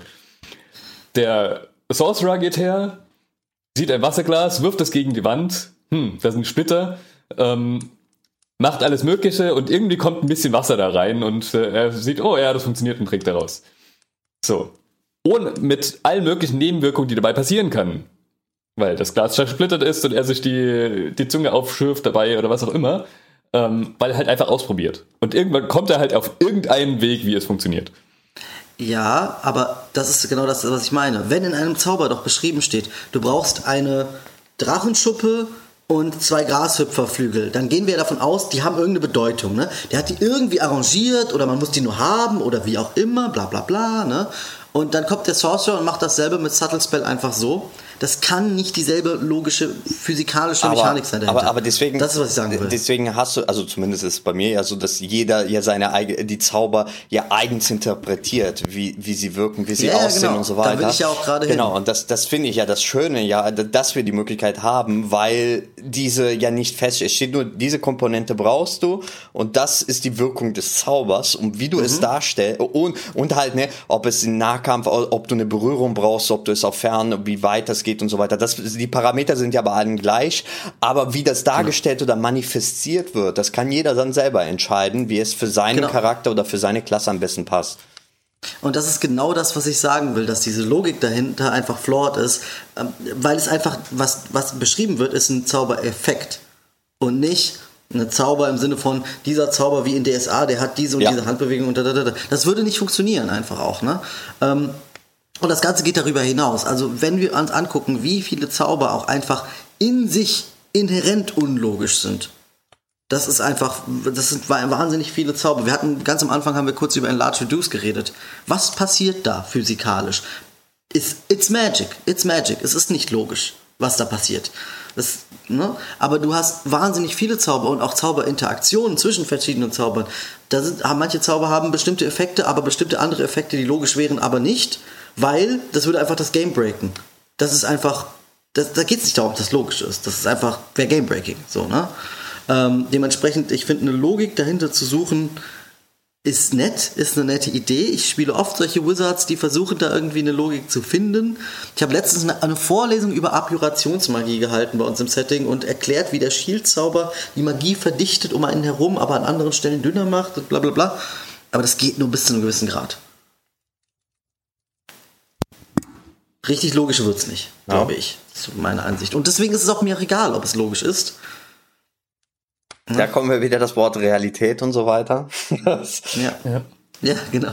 Ja, es muss, halt, es muss halt insofern für eine Kampagne halbwegs konsistent bleiben, sodass man ja. sich grob darauf verlassen kann. Ja. Wobei auch da, also ich bin ja eh mal ein Fan, mit Leuten zu reden und dann auch im Zweifel zu sagen, hier, ich sage jetzt euch als Mitspielenden, ähm, ich habe das gemacht, weil ich es cool fand und im Nachhinein möchte ich das nicht als äh, durchgängige Regel etablieren, dass es immer so ja. ist. Um. Ähm. Ich, ja? du wolltest was sagen? Ja. Äh, wie gesagt, das ist halt so die, ich finde, das ist die Abmachung darüber, was wollen wir an Realismus ja. und wo halten wir einfach, wo machen wir einfach auch den Schleier darüber. Wenn der Spieler halt Enlarge Reduce benutzen will, dann gehe ich doch nicht hin und sag zu ihm, ja, die Atomkräfte halten aber nur auf diese und diese Distanzen und tralala. Selbst wenn das so wäre. Dafür spiele ich doch ein Fantasy-Spiel und nicht irgendwie Physiksimulator 370, ne? Andersrum ähm, brauchst du solche Fragen, aber auch manchmal, um zu wissen, ob bestimmte Fraktionen, die du planst, funktionieren. Ja, wenn ich, wenn ich, wenn ich so eine Vorlesung halte über Magie, dann würde ich das so erklären, ne? Dann würde ich halt sagen, ja, die Atome werden größer, whatever. Aber ich würde nicht darauf beharren, dass jetzt ein Spieler das unbedingt so machen muss. Und ich finde so, also ich kenne es auch. Dieses, dieses, dieses gezielte Fragen, dieses pseudorealistische gezielte Fragen, das lasse ich an meinem Tisch aber auch gar nicht zu, muss ich sagen. Ja. Da bin ich asozial, aber es ist so. Weil das Ding ist, ich kann mir ein Back of Holding nehmen, dann nehme ich mir eine Kanonenkugel, die typischerweise im Mittelalter 5 äh, fünf Pfund gewogen hat, zweieinhalb Kilo. Das heißt, es passen 100 von diesen Dingern in diesen Back of Holding rein. Ne? Jetzt ist, wiegt der Back of Holding trotzdem nur 15 Pfund. Jetzt caste ich den Fly-Zauber auf mich selber. Oder wenn ich das nicht selber kann, dann lasse ich jemand anderen einen Fly-Zauber auf mich selber casten. Dann fliege ich hoch. Dann frage ich den DM ganz frech, hör mal, Also Objekte, die fallen, ne? Da ist doch die, die, die, das, nach Newton ist doch die Kraft von etwas, das auf etwas anderes einwirkt, gleich wie die Gegenkraft, ja? Das heißt, nicht nur die Objekte kriegen Fallschaden, sondern das, was sie treffen, kriegt doch denselben Fallschaden, oder die M? Und dann sage ich jetzt die M, weil ich mir nichts dabei denke. Äh, ja. Und dann sage ich, ja, dann stülpe ich den Beutel um auf den Tarasken. Dann nimmt der jetzt 200 D6 Schaden. So, also, weißt du, das, das wäre realistisch. Das wäre aber jetzt wieder Rule of Cool, ne? das war nicht wieder nee, so, nee, ich kann Nein. auch den Bag of Holding umstülpen. Ja. ja. Ich finde, das kommt alles auf einmal raus. Das, so, ja. und das ist, das ist das, was du gesagt hast. Ne? Das würde ich einmal zulassen, ja. aber nicht als No-Brainer immer wieder. Ne? Ja, ich würde einen Angriffswurf fordern, ob du triffst oder nicht, und dann ist wieder ganz normal. wenn der Tarask so groß ist, dass die den auf jeden Fall treffen, Gut, das ist eine Frage, die wir, wie realistisch sind unsere Angriffsverteidigung. Ich, ich meine, da, und da kommen wir wieder hin. Ja, ja. Ich meine, realistisch, es ist auch immer so eine Sache bei Magie, ne? Ich meine, vor allem alle Zauber, die äh, einen Dex-Save brauchen, wie ein Feuerball, der mittendrin, du stehst wirklich in der Mitte dieses, des Zentrum des Feuerballs und du schaffst dein Dexterity-Saving Throw und kriegst nur den halben Damage, während der, der wirklich am Rand steht, es nicht schafft und den vollen Damage kriegt. Wie hast ja. du es geschafft, diese riesigen Feuerball, der direkt mittig in dich hineingekommen ist, dass du nur die Hälfte, der Dexterity Saving Throw sagt, dass du ja so gesehen ja ausweichst. Und plötzlich nach den Ausweichen bist du wieder an der Stelle, also du bist ja so gesehen weggesprungen und innerhalb der gleichen Reaktionszeit bist du wieder in die Mitte wieder reingegangen. Das ist ein bisschen da, sehr da unrealistisch, ne? Ja, da wäre ein Con-Save realistischer, ja. aber das wäre wär halt einfach unnötig kompliziert. Und Con-Save ist, ist halt, doof. Genau, ne? Also de dementsprechend glaube ich, dieses Rule of Cool Ding ist nicht nur mal und auch sowas ist nicht nur ein, nicht nur, es ist nicht nur eine Frage des Realismus, es ist eine Frage der Abwägung zwischen spielbares Spiel, ja. zwischen ähm, realistisch für die Spieler irgendwie, zwischen glaubhaft für den Spielleiter und dazwischen und, und Spaß der Spieler auch einfach und dazwischen irgendwie eine Balance zu finden, weil kein System kann die Realität abbilden. Minecraft ist auch nicht realistisch. ich wollte gerade wollt einführen, das sag. Also ich meine, oh. jedes, jedes Spielsystem ist ja gewissermaßen eine Simulation. Oder ein Modell. Und die Frage ist halt, wie genau will man das Modell ausarbeiten? Selbst DSA, wo wir uns immer darüber lustig machen, dass äh, dort jeder Grashalm beschrieben ist, selbst das ist eine Vereinfachung. Und selbst das ist ein Modell. Ähm, weil ansonsten müssten wir halt ewig rumrechnen und äh, kämen nicht zum Spielen, sondern ich meine, selbst unsere Wissenschaft sind nur Modelle. Und da wird ja auch schon ewig mit rumgerechnet, was in der Wirklichkeit eigentlich passiert. Ähm, oder was eigentlich passieren müsste, sagen wir so. Ähm, jetzt habe ich gerade einen Ach, genau, die, die Frage ist halt, ähm, wie sehr vereinfache ich, um spielen zu können? Und in dem Beispiel Angriff und Verteidigung, was wir gerade hatten in D&D, äh, wird es sehr, sehr, sehr stark vereinfacht und muss dann halt durch Beschreibungen ausgeglichen werden. Und da kommen dann halt Sachen hinzu, wenn wir beim Feuerball nehmen, okay, ähm, dann habe ich es halt gerade noch geschafft, meinen äh, ähm, mein Mantel irgendwie vors Gesicht zu ziehen oder sowas, weil ein Feuerball hält ja nicht ewig. Das ist ja einmal kurz Feuer und dann nichts. Jetzt zündet ja eigentlich genau genommen auch nichts an, wenn es nicht gerade Gas ist, was da, was da unterwegs ist oder sowas. Ähm, ja. Also ich gehe jetzt mal von, von, so einem, von so einem äh, Wasserstofffeuerball aus. Ja. Ganz kurz als Interjektion, der, die Gipfel des Unrealismus. The fire ignites anything that isn't worn ja. or carried. ja, ja, ja. Sorry, aber da ja. vergesst den Realismus. Ja, also, okay, bitte weiter. Ja, das, aber das, das ist genau das. Mehr wollte er eigentlich auch nicht sagen. Das ist magisches Feuer. Er kriegt mit, ob das angezogen ist oder nicht. Ob, ob, ob, ob, ob Haut daran hängt oder nicht. Ja. Ein Lebewesen. Genau, uh, ein Lebewesen. Äh, Invisibility-Zauber. Alles was, du, alles, was du hältst, wird auch unsichtbar. Was, wenn ich dir ein Seil gebe und ich halte die andere Seite des Seils fest und ich mache mich unsichtbar? Ist das Seil jetzt unsichtbar oder nicht? Ist die Hälfte unsichtbar? Keine Ahnung. So, das sind ne? Fragen, wo ich sehr glücklich bin, dass meine Spieler noch nie das gefragt haben oder auf die Idee gekommen sind, das zu hinterfragen. Das, das, Problem ist halt, das kann in manchen Situationen wirklich relevant ja, werden. Ja, auf jeden Fall. Und deswegen sind solche Fragen halt auch wichtig. Deswegen würde ich sie jetzt auch nicht so als unsinnig abschmettern, sondern ja. Was ich, wenn, oh ich, wenn ich jemanden. Entschuldigung, sag das zu Ende erst. Also allein schon, wenn ich. Ich möchte irgendwo einbrechen ich bin schon oben, Mhm. Äh, also, keine Ahnung, ich kletter irgendwo hoch und gehe von, von dort aus ins Haus. So. Mhm. Und an dem Punkt, wo ich bin, sind schon Menschen. Mhm. Oder andere Personen, die mich sehen könnten. Und ich bin aber unsichtbar. Und genau dann ist es relevant. Wenn ich mein Seil jetzt werfe, sehen die das Seil, kriegen die das mit, hey, das steht in der Luft und bemerken dadurch, oh, da muss jemand sein. Ähm, wie erkläre ich das? Und, und was mich. Andersrum? Ja. schönes Beispiel jetzt ist es nicht D&D, sondern ähm, Wer auf die Apokalypse ähm, habe ich gerade ein, eine Fähigkeit gelernt, ähm, dass ich nicht auffalle. Selbst wenn ich mit in fetter Kriegsrüstung auf einem Ball unterwegs bin, merken die anderen das nicht. Ja. Eine Art Zauber, eine Art Illusion für sie. Ähm, aber das stellt die gleichen Fragen. Mhm. So. Merken die, okay, da war eine Person? Merken die, da war Justus Charakter, was merken die? Solche Sachen. Das kann mhm. relevant werden. Mhm. Ich, ich frage mich halt, es steht bei Invisibility alles, was du trägst, also uh, worn or carried? Uh, anything, uh, anything you wear or carry is invisible. Carry. Okay, das bedeutet, das, das, bedeutet, wenn, wenn ich jemand durchgepackt nehmen würde und dann den Zauber auf mich caste, dann ist, ist er ja gecarried von mir. Wird er ja. auch unsichtbar? Äh, Könnten alle warte, übereinander? Da bin ich nicht sicher. Nee, nee, ich glaube, es ist ein Object. Ah, okay. Anything the target, okay. Anything? Anything the target is uh, wearing or carrying is invisible as long as it, as it is on the target's person. So, und da kommen wir auf eine, eine Deutungsfrage. Und letztendlich ist das aber genau der Punkt. Dafür gibt's den DM. Ja. ja. Und das ist der Punkt, warum ich auch sage, es macht keinen Sinn, Realismus aus den Regeln zu ziehen weil das bricht an einer sehr schnell kommenden Stelle. Dafür gibt es den DM. Genau. Diese Regeln als Realismus zu interpretieren in dieser Welt ist Aufgabe des DMs. Das ist gerade die Aufgabe des DMs. Und, und jeder DM kreiert ja seine eigene Welt und jeder äh, Meister hat ja seine eigene Idee, was, äh, was okay ist und was nicht in seiner Welt. Und somit ist er mhm. am Ende der entscheidende Punkt. Genau. Ob das Seil jetzt unsichtbar wird oder nicht unsichtbar wird, ist nicht eine Frage, die ich aus den Regeln deuten kann. Dafür, sonst würde es da stehen. Das ist die Frage, die nur der DM für mich klären kann. Und andersrum bezieht sich das nicht nur auf die Spielleitung, sondern auch auf die SpielerInnen.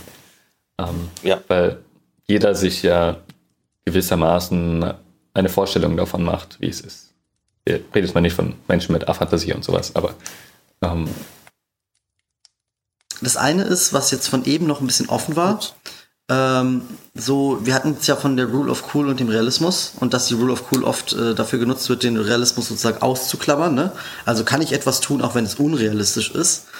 Äh, aber Rule of Cool kann ja auch eingesetzt werden, irgendwie um, äh, um Realismus einzufordern, sozusagen, den die Regel eigentlich nicht hergeben. Wir hatten eben das Beispiel von dem Back of Holding mit den Kugeln drin und sowas. Ne? Das wird ja von den Regeln nicht gecovert eigentlich. Aber es ist ja nicht unrealistisch. Wenn das schon so ist, dass ich den füllen und dann über den Monster ausleeren kann in der Luft, dann fordere ich damit ja eigentlich Realismus ein und nicht Unrealismus. Was sagt ihr dazu und wie geht ihr mit sowas um? Also, bei mir ist halt ganz normal. Ich, äh, ich überlege, ob es für mich äh, plausibel erscheint und äh, schaue dann, wie ich es regelmäßig abdecke. In dem Fall würde ich ganz normal, wie vorher schon äh, ange ja gesagt habe, im Endeffekt einen Angriffswurf fordern. Ich meine, es trifft auf jeden Fall, aber ob es eine verletzliche Stelle trifft, ist halt die andere Frage in dem Fall. Mhm. Sehe seh, seh ich eigentlich genauso. Also sagen wir mal, wenn es passt, äh, äh, würde ich okay sagen. Es, es, ist halt auch immer wieder die Sache, wenn jetzt, wenn ich an dieser Stelle jetzt diesen Realismus erlauben würde, was würden die, was würde das für Konsequenzen haben für zukünftige Ereignisse, die in dieser Richtung gehen? Und da bin ich immer vorsichtig und überlege, ist jetzt der Realismus hier, wenn ich das jetzt hier äh, einfordere oder sage, das ist okay, könnte es so gesehen zu einem zukünftigen Ereignis kommen, auf die, äh, den ich eigentlich gar nicht haben möchte. Gut, öfters mhm. kann man sich das sehr schwer vorstellen, was die Spieler am Ende doch äh, das gegen einen benutzen können. Aber, aber trotzdem würde ich so, so überlegen, ja, inwieweit hätte das Konsequenzen und mich dann daran entscheiden, ob ich das erlaube oder nicht. Mhm. Also generell werdet ihr vorsichtig bei solchen Sachen, wo ein Spieler, ähm, sag ich mal, mit euch diskutiert und dann die Konsequenz dieser Diskussion in eine bestimmte Richtung geht. Also wenn das so ist und das so ist und beides hast du schon bejaht, dann muss es auch so und so sein. Ja, das wäre wieder Diskussion, die ich am Tisch eigentlich gar nicht haben möchte, wo, wo ich sage, ähm, wir können danach gerne das nach der, nach der Runde dann nochmal besprechen, ob, also in dem Moment, äh, also ich sage klar, er kann gerne versuchen, seinen Punkt darzustellen, aber wenn ich sage, das würde ich hier an dieser Stelle gerade nicht erlauben oder so, dann muss er es halt also erstmal annehmen und dann kann man ja später nochmal drüber. Ich will keine Diskussion am Tisch haben während des Spiels. Also für mich ist es ein großer Unterschied, wer diese Diskussion anfängt. Also ich ist für mich, sage ich mal, über die Logik hinter der Magie rede ich gerne mit dem Wizard und sag dann gerne so von wegen, okay, du kannst das jetzt mal machen, aber das, du wirst es nicht abusen und ich erlaube es in Zukunft nicht automatisch nochmal. Mit dem Barbaren würde ich so eine Diskussion vielleicht eben gar nicht führen. Aber warum machst du das an der gespielten Klasse fest? Ich würde es nicht an der gespielten Klasse mechanisch festmachen, ich würde es an der wahrgenommenen Klasse, im, also der narrativen Klasse festmachen. Mir ist das egal, ob das ein Wizard ist oder ein Sorcerer oder was auch immer, aber wenn es ein Charakter ist, der sich mit Magie auskennt, finde ich es interessant, wenn er mit Magie kreativ wird. Ähm, das würde ich nicht zulassen von einem Charakter, bei einem Charakter, der keine Ahnung hat und auch keine Ahnung haben kann von, von solchen magischen Zusammenhängen. Egal, Bin ich ehrlich gesagt wäre. doof.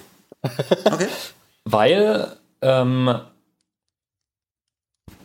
Spielerin ist nicht gleich Figur. Das ist richtig. Wenn wir jetzt, also kurz Exkurs, Exkurs um meinen Gedankengang zu erklären. Mhm. Ähm, wir sind auf derselben Seite, dass wir sagen, es ist durchaus möglich, dass eine Figur Dinge weiß, die ich als Spieler nicht weiß. Absolut. So.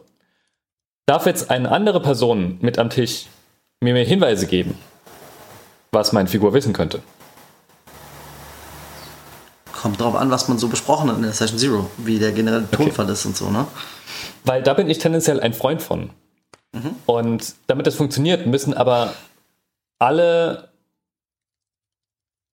grob verstanden haben oder auf ihre Weise verstanden haben, was gerade abgeht. Und gerade dann mhm. finde ich Klärungsfragen wichtig. Ist. Mhm.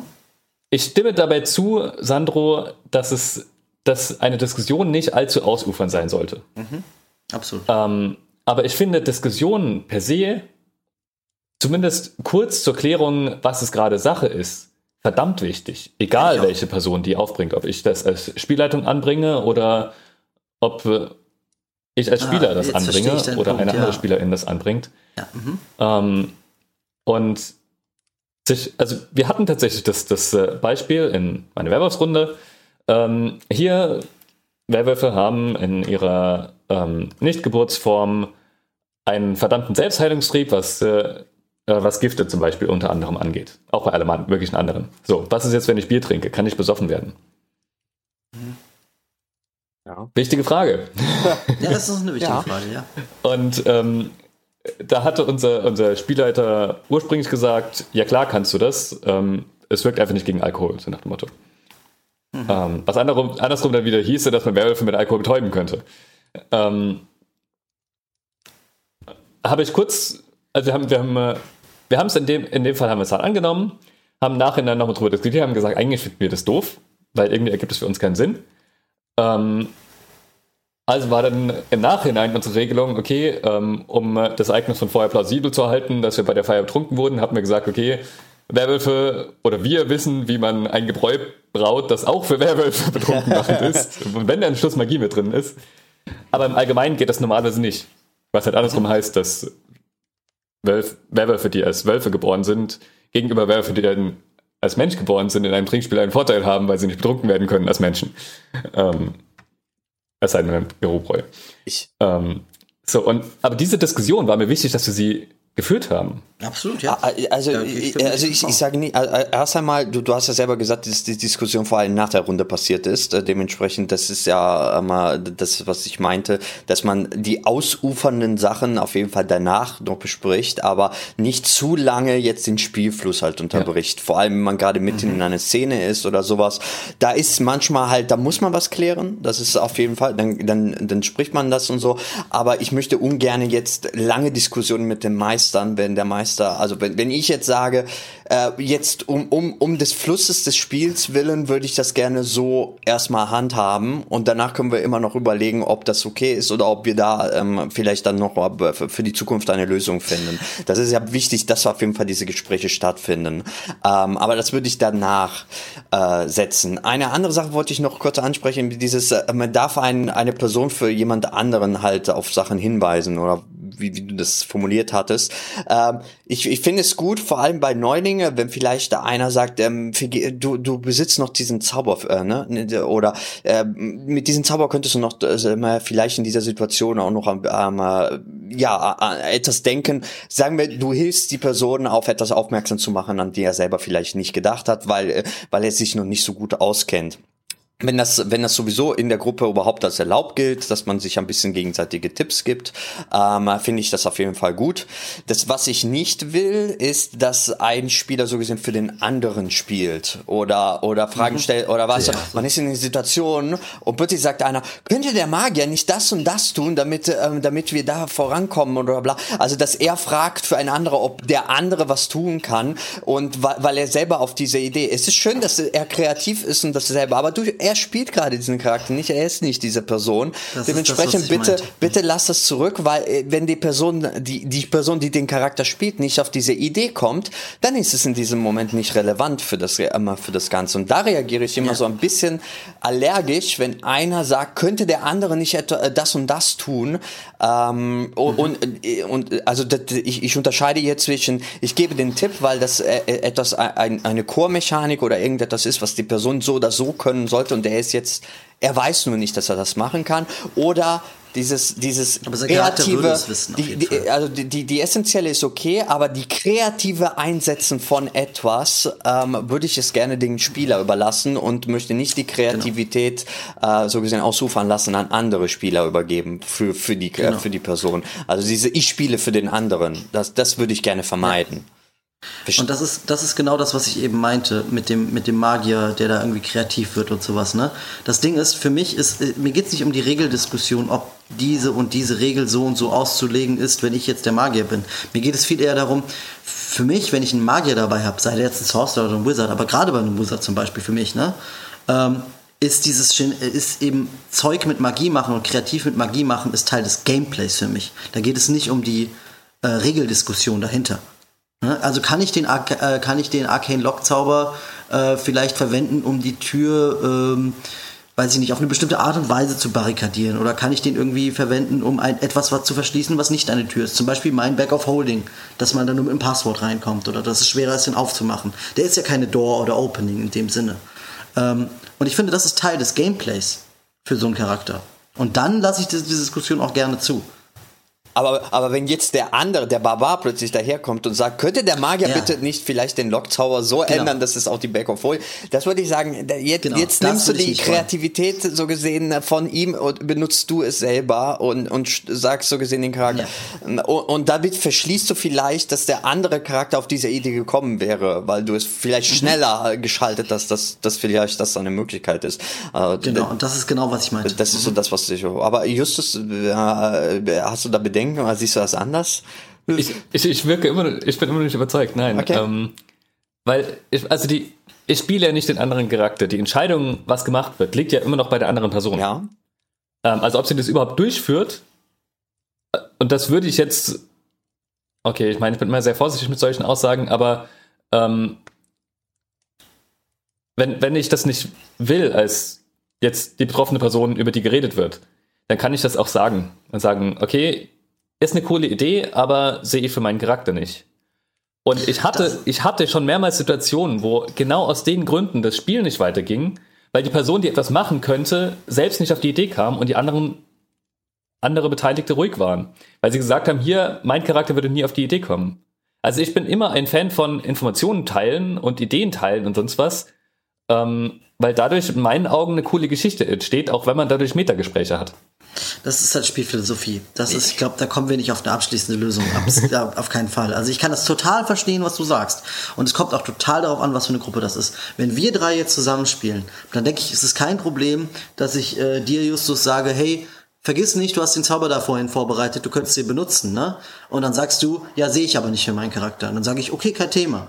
Das ist was ganz anderes, als wenn du einen super erfahrenen Spieler hast, der einem neuen Spieler sagt, was er zu machen hat. Genau, genau. Äh, das ist, das aber es geht ja nicht darum, mach das und das, sondern du könntest das und das tun.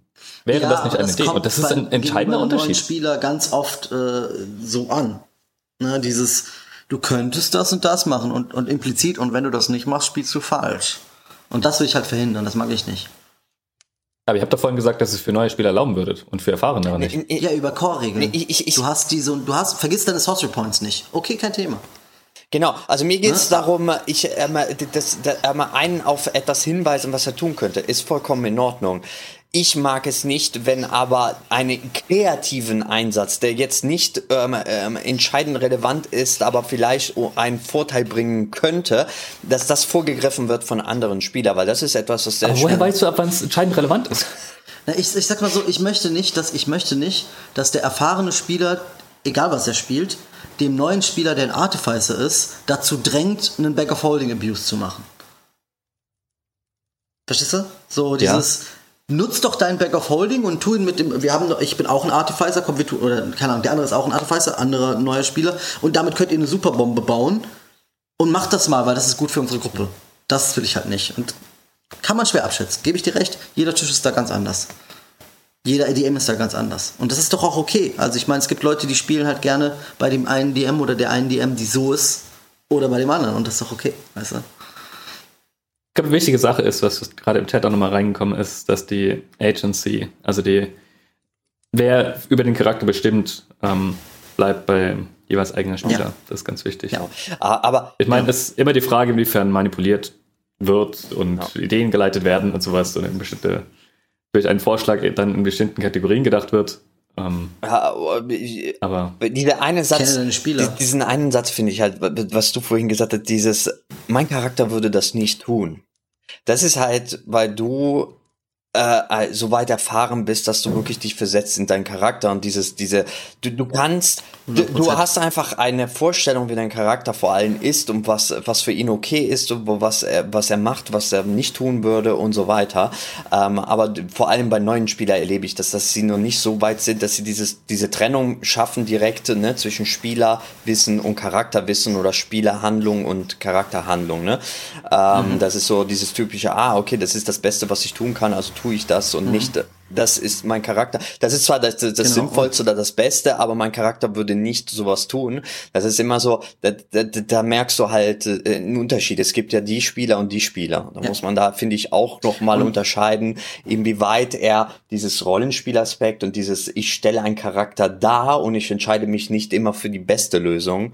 Ähm, spielt mhm. da irgendwie irgendwo auch eine Rolle immer mit, finde ich. In, äh, aber aber wie ja, soll man es lernen, wenn es nicht ja gemacht wird? Ja.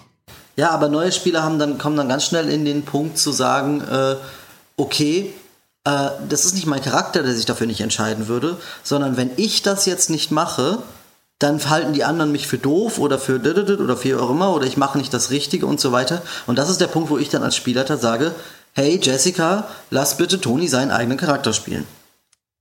So, ne? Also, klar, es ist ein Lernprozess und äh, ich, es ist halt schwer. Es ist ganz unterschiedlich pro Gruppe. Wirklich ganz unterschiedlich. Ja, es ist, es, ja, es ist schwer allgemein zu sagen, das stimmt schon. Aber ich möchte dafür plädieren, ja, alles gut. Man mit allen, dass, dass man über Dinge auch in der Runde diskutiert. Ich, ja, es ich, gibt ich gutes Metagaming, 100 Prozent. also ich, ich finde es wichtig, über Realismus und sowas und Plausibilität auch, auch in der Runde zu diskutieren, weil es in manchen Situationen wirklich, wirklich entscheidend ist. Ja zu wissen, ja. ob etwas funktioniert, im Zweifel nachzufragen, ob das funktionieren könnte, ob ich diese Diskussion überhaupt anstoße oder wenn der Spielleiter sagt, nee, das geht nicht, dann wüsste das mein Charakter auch, dann würde mein Charakter auch die Diskussion nicht anstoßen. Ähm, mhm. Das finde ich manchmal elementar und wenn man dann eine Viertelstunde diskutiert drüber und sich Gedanken macht, gemeinsam Gedanken macht so. und nicht nur mhm. SpielerInnen sagt, geht das und Spielleitung sagt, nee, geht nicht, sondern gemeinsam sich Gedanken zu machen, ist es sinnig für uns? Im Zweifel kann dann die Spielleitung auch mal sagen, nee, erlaube ich es nicht, weil das meinen Plot kaputt machen würde oder weil ich da später nochmal hin will oder sowas. Das stelle ich nicht außer Frage, aber ich finde, es ist wichtig, dass man gemeinsam sich ein Bild macht und gemeinsam Ideen hat, weil auch Spielleitungen sind keine Götter, die alles bedenken. Sagst du, der rede bitte für dich. Ja, aber das ist, aber das ist doch auch ganz stark eine Sache, die einfach an der, am Spieltisch liegt. Es gibt Spieler, die lieben es, in einem, an einem möglichst realistischen Spieltisch, Spieltisch zu spielen und die rasten komplett aus, äh, sobald die erste kleinste, äh, kleinste Hint von Metagaming kommt und die finden das furchtbar. Dann würde ich aber die Gruppe auch. Die machen das nicht falsch die machen das, die müssen einfach nur in einer Gruppe spielen, die das auch Doch, so sie machen das falsch, sie spielen nicht wie ich. Ja, ja aber das, ja, das genau. ist der Moment, wo ich, wo ich dann äh, mir überlegen würde, ob, ob diese Konstellation an Spieler so zusammenpasst äh, oder ob genau, es sinnvoll wenn ist. alle so sind, ist es doch okay. Genau, genau, genau. Am Ende, am Ende muss es halt äh, für, für alle Spieler halt passen. Also, dass man eine Lösung findet, mit dem alle Spieler glücklich sind und dass man da äh, ja, äh, so weit eingeht, ne? Alle am Tisch. Ich, ich sag's mal, ich sag's mal so, äh, nur mal so, um das zu verdeutlichen. Wenn ich eine Hardcore-Rollenspielergruppe habe, wo jeder seinen eigenen Charakter spielt und keiner labert dem anderen in den Charakter rein, dann kann es eine fantastische Erfahrung sein, wenn die ganze Gruppe das will. Wenn ich, ne, wenn ich das andere Extrem nehme, also alle reden die ganze Zeit miteinander und Metagame die ganze Zeit und ist nichts Schlechtes dabei, dann habe ich eine Gruppe ohne Rollenspiel. Dann habe also wenn ich das wirklich ins nee. Extrem treibe, mhm. dann habe ich Würfel würfeln gegen Orks. Und irgendwo dazwischen liegt das, was wir spielen, denke ich. Okay. Und das, was du beschreibst, ist nicht dieses Extrem, was ich gerade mhm. meine. Das, was du beschreibst, ist schon 20 Prozent, 30 Prozent ja. in die Richtung. Er, hat nur die zwei Grenzen, ne? also die zwei Seiten, die, die, ja. die Extreme genau, und äh, wo, wo, die Frage genau. ist, wo steht man selber als Gruppe dazwischen in dieser, genau. in dieser genau. Linie? Ich würde behaupten, das ist ein mehrdimensionales System, aber da können wir uns ja. vielleicht eine andere Folge mal drüber Gedanken machen. Können wir machen, ja. Okay, ja. Ich will immer noch eine Folge zu, zu Rollenspieltheorie und sowas oh, machen. sehr gerne, cool. ich bin dabei. Ach, okay, okay. Ich dachte, ich hätte da. Nein. Gut, wann anders. Gut. Ja, und dann, ähm, was hatten wir noch? Da gab es noch irgendwas? Wir ja, wollten noch über Setting-Abhängigkeit von Realismus reden. Ich meine, wir hatten es vorhin so. schon angeschnitten. Ja. ja ähm, ähm, aber wir hatten, ich, ich glaube, die, die Grundidee war, dass es von Gruppe zu Gruppe unterschiedlich sein kann, was Realismus bedeutet. Und selbst in derselben, mit denselben Leuten in einer unterschiedlichen Spielrunde oder einer unterschiedlichen Kampagne oder Setting oder was auch Total. immer gespielt wird, kann es sehr, sehr unterschiedlich sein, was als realistisch aufgefasst werden wird Total. und was nicht. Äh, also ich finde, ich mag keine, ja, ich mag keine Warforged persönlich, gar nicht. Ich mag das nicht. Gerade nicht in Ferun. Wenn ich jetzt aber, äh, wenn ich jetzt in Eberron spielen würde, wäre es für mich ein Warforged ist eine Rasse äh, in in in D&D, so Roboter geboren, die sind wie Roboter ja, halt so halt. Ne? Und ich in im Eberron Setting finde ich es okay, in Ferun mag ich es nicht, aber ich finde es zum Beispiel als Spielleiter durchaus unverantwortlich, wenn wir Herr der Ringe spielen wollten. Ne? Und wir alle wollen Herr der Ringe spielen und dann kommt, äh, dann kommt JWAC Alex und sagt, ja, ich möchte aber ein äh, Warforged sein und ich sag, kein Problem, kannst du ruhig machen und sprecht das nicht mit euch ab, dann habe ich euch Herr der Ringe versaut. Also das finde ich nicht nett, so, ne? Äh, obwohl es nett gemeint ist, gegenüber Alex halt, ne? Und ähm, ich finde, das ist halt so eine Sache, ähm, man muss da, man sollte da gut aufpassen, wann man wirklich Nein sagt. Ich habe schon Gruppen gehört, ey, das, das glaubt ihr nicht. Da haben alle so Witcher-Charaktere gespielt. Ne? Und der eine war ein Bloodhunter, der andere war so ein Rogue und so weiter. Und die haben so in, in dem Witcher-Setting auch gespielt. Und der eine Spieler hat den Spielleiter so lange belabert, bis er die Brotrasse spielen durfte. Und der war dann ein Brot. Das war seine Rasse. So, warum spielen wir gerade Witcher? Warum sagt der Spielleiter da nicht nein? Äh, ne? Also, und ich meine, ich würde jetzt nicht dagegen, ich würde jetzt nicht sagen, der Spielleiter sollte immer Nein sagen und niemals irgendwie da ein bisschen Freiheit zulassen. Auf keinen Fall. Aber manches ist zu viel. Ich finde, man muss auch wissen, wo Nein ist. Wie seht ihr das? Ich, ich komme nicht über den Brot hinweg, aber äh, ich, ich versuche gerade meine, meine Gedanken zu sammeln wieder. Also, ja gut, aber, aber das ist ja etwas, da würde ich sagen, das ist ja, der Meister entscheidet, wo die Grenzen halt sind, ne? Und äh, ähm, was das für ein Setting ist und äh, in der Session 0 wird halt besprochen, hier, ähm, jeder, äh, wir, wir haben uns entschieden, jetzt ein Herr der Ringe-Setting zu machen oder ein Witcher-Setting. Dementsprechend baut Charaktere, die passend in dieser Richtung sind. Sollte ein Spieler jetzt plötzlich, aber ich möchte das und das spielen, dann ist es halt in eine andere Gruppe kann er das spielen oder soll so und, äh, und, und da muss er sich halt dran halten. Klar, es gibt ja auch die Sachen, wo man sagt, ihr dürft alles spielen, worauf ihr Bock habt und wir gucken, wie es in der Welt passt. Das äh, ist zum Beispiel bei mir jetzt in der Ice, äh, Icefire Peak äh, Geschichte, ähm, die ich mache. Da habe ich gesagt, theoretisch würde ich sehr viel erlauben. Äh, das Blöde ist, als das passiert ist, dann wollte einer plötzlich einen Loxodon, einen Warforge war dabei und einer möchte diesen Eulenvolk spielen. Uh, okay. Ich habe gesagt, ich darf alles erlauben und jetzt sehe ich, was, was, was auf mich zukommt. Äh, erstmal finde ich Warforge den Verrunen gar nicht so schlimm, weil es Lantan gibt und Lantan ist ja der, der, der, ähm, der Gnomen äh, ja, Stadt und so weiter. Und wenn, wenn es daher kommt äh, ähm, und es eine Seltenheit ist, äh, dann, dann, dann wäre das halt passend. Und der Loxodon, äh, weiß selber nicht, wieso er so ist, wie er ist und wo er kommt und was seine, wieso er, wieso er niemanden kennt, der gleich seiner Rasse ist und so weiter. Aber das wird ja irgendwann, würde ich es in den Spiel auflösen. Da, dann ist das mein Charakterhook für seine seine Story, die ich einbaue, so gesehen in meiner Geschichte, warum er so ist, warum, warum ist er so, wie er ist und woher kommt er eigentlich wirklich? Und plötzlich hast du ein sehr interessantes, äh, äh, wer bin ich, was bin ich, äh, äh, wo sind meine Wurzel halt äh, Geschichte, was ich auch sehr schön ja. finden kann und sehr, sehr spannend auch gestalten kann, weil der Spieler selber nicht weiß, in welche Richtung es am Ende rauskommen ja. wird. Ähm, aber das macht nicht D&D kaputt. Das nee, ist nee, nee, nee, aber, aber so, dass man denkt, oh, das ist jetzt nicht mehr D&D. Genau, genau, genau. Aber, aber wenn du, wie du sagst, ne, wenn, wenn man sich für einen bestimmten Setting entscheidet oder man sagt, ne, ich möchte einen, äh, einen Setting haben, wo Magie nicht, äh, nicht Standard ist. Und da muss halt jeder sich entscheiden, okay, ich nehme einen Krieger, einen Schurke ähm, und Klasse, äh, Barbar, Klassen, die unmagisch sind, ähm, weil, weil es jetzt einfach von den Setting ist, die der Meister gerne spielen würde und vielleicht der Großteil der, der Spieler, weil dafür hat man sich ja entschieden, das zu machen. Ähm, und wenn einer sagt, das ist aber nicht die Art, ich möchte gerne aber den Magier spielen, ähm, dann muss ich als Meister auch mal sagen können, nee, das ist äh, dann halt nicht passend für diese Geschichte. Dann gucken wir, dass wir irgendwann, wenn wir eine andere Gruppe öffnen, wo Magie erlaubt ist, dass du da halt mit reinkommst. Genau. Also zum ersten möchte ich sagen, dass ich glaube, für ein äh, Setting ohne Magie die ja, definitiv ist, äh, nicht das Richtige Nein, nein, das auf jeden Fall nicht, aber ja, ich, ne, den Punkt wollte ich einfach nur da bringen. Zum anderen möchte ich nochmal betonen, und ich weiß, das äh, tue ich, glaube ich, so ziemlich jedes Mal. Ich bin nicht der Meinung, dass nur ja. die Spielleitung der, in der Pflicht ist, das zu begründen. Das ist eine Gruppenentscheidung. Wir entscheiden zusammen, ja. was wir spielen wollen. Und ich leite halt das Spiel gewissermaßen. Ich schaue, in welche Richtung es geht, aber ich bin nicht dafür. Also gerade bei sowas finde ich, auch das kann man wunderbar in einer Gruppe diskutieren. Was wollen wir überhaupt spielen? Was bedeutet für uns Herr der Ringe? Bedeutet für uns Herr der Ringe, ähm, dass ich äh, eine low, relativ, relativ niedrig magische Welt habe, in der, oder in der Magie in der, im Hintergrund eher auftritt und nicht so alltäglich für Menschen ist? Oder bedeutet für mich Herr der Ringe, hey, ich habe Elfen und Orks und ich habe Helms Klamm und ich habe Mordor und wir gehen jetzt äh, Orks schlachten im äh, Nebelgebirge. Das sind ja zwei komplett unterschiedliche Vorstellungen davon. Mhm. Aber ich würde mal behaupten, dass Herr der Ringe für die meisten Leute nicht Warforged bedeutet.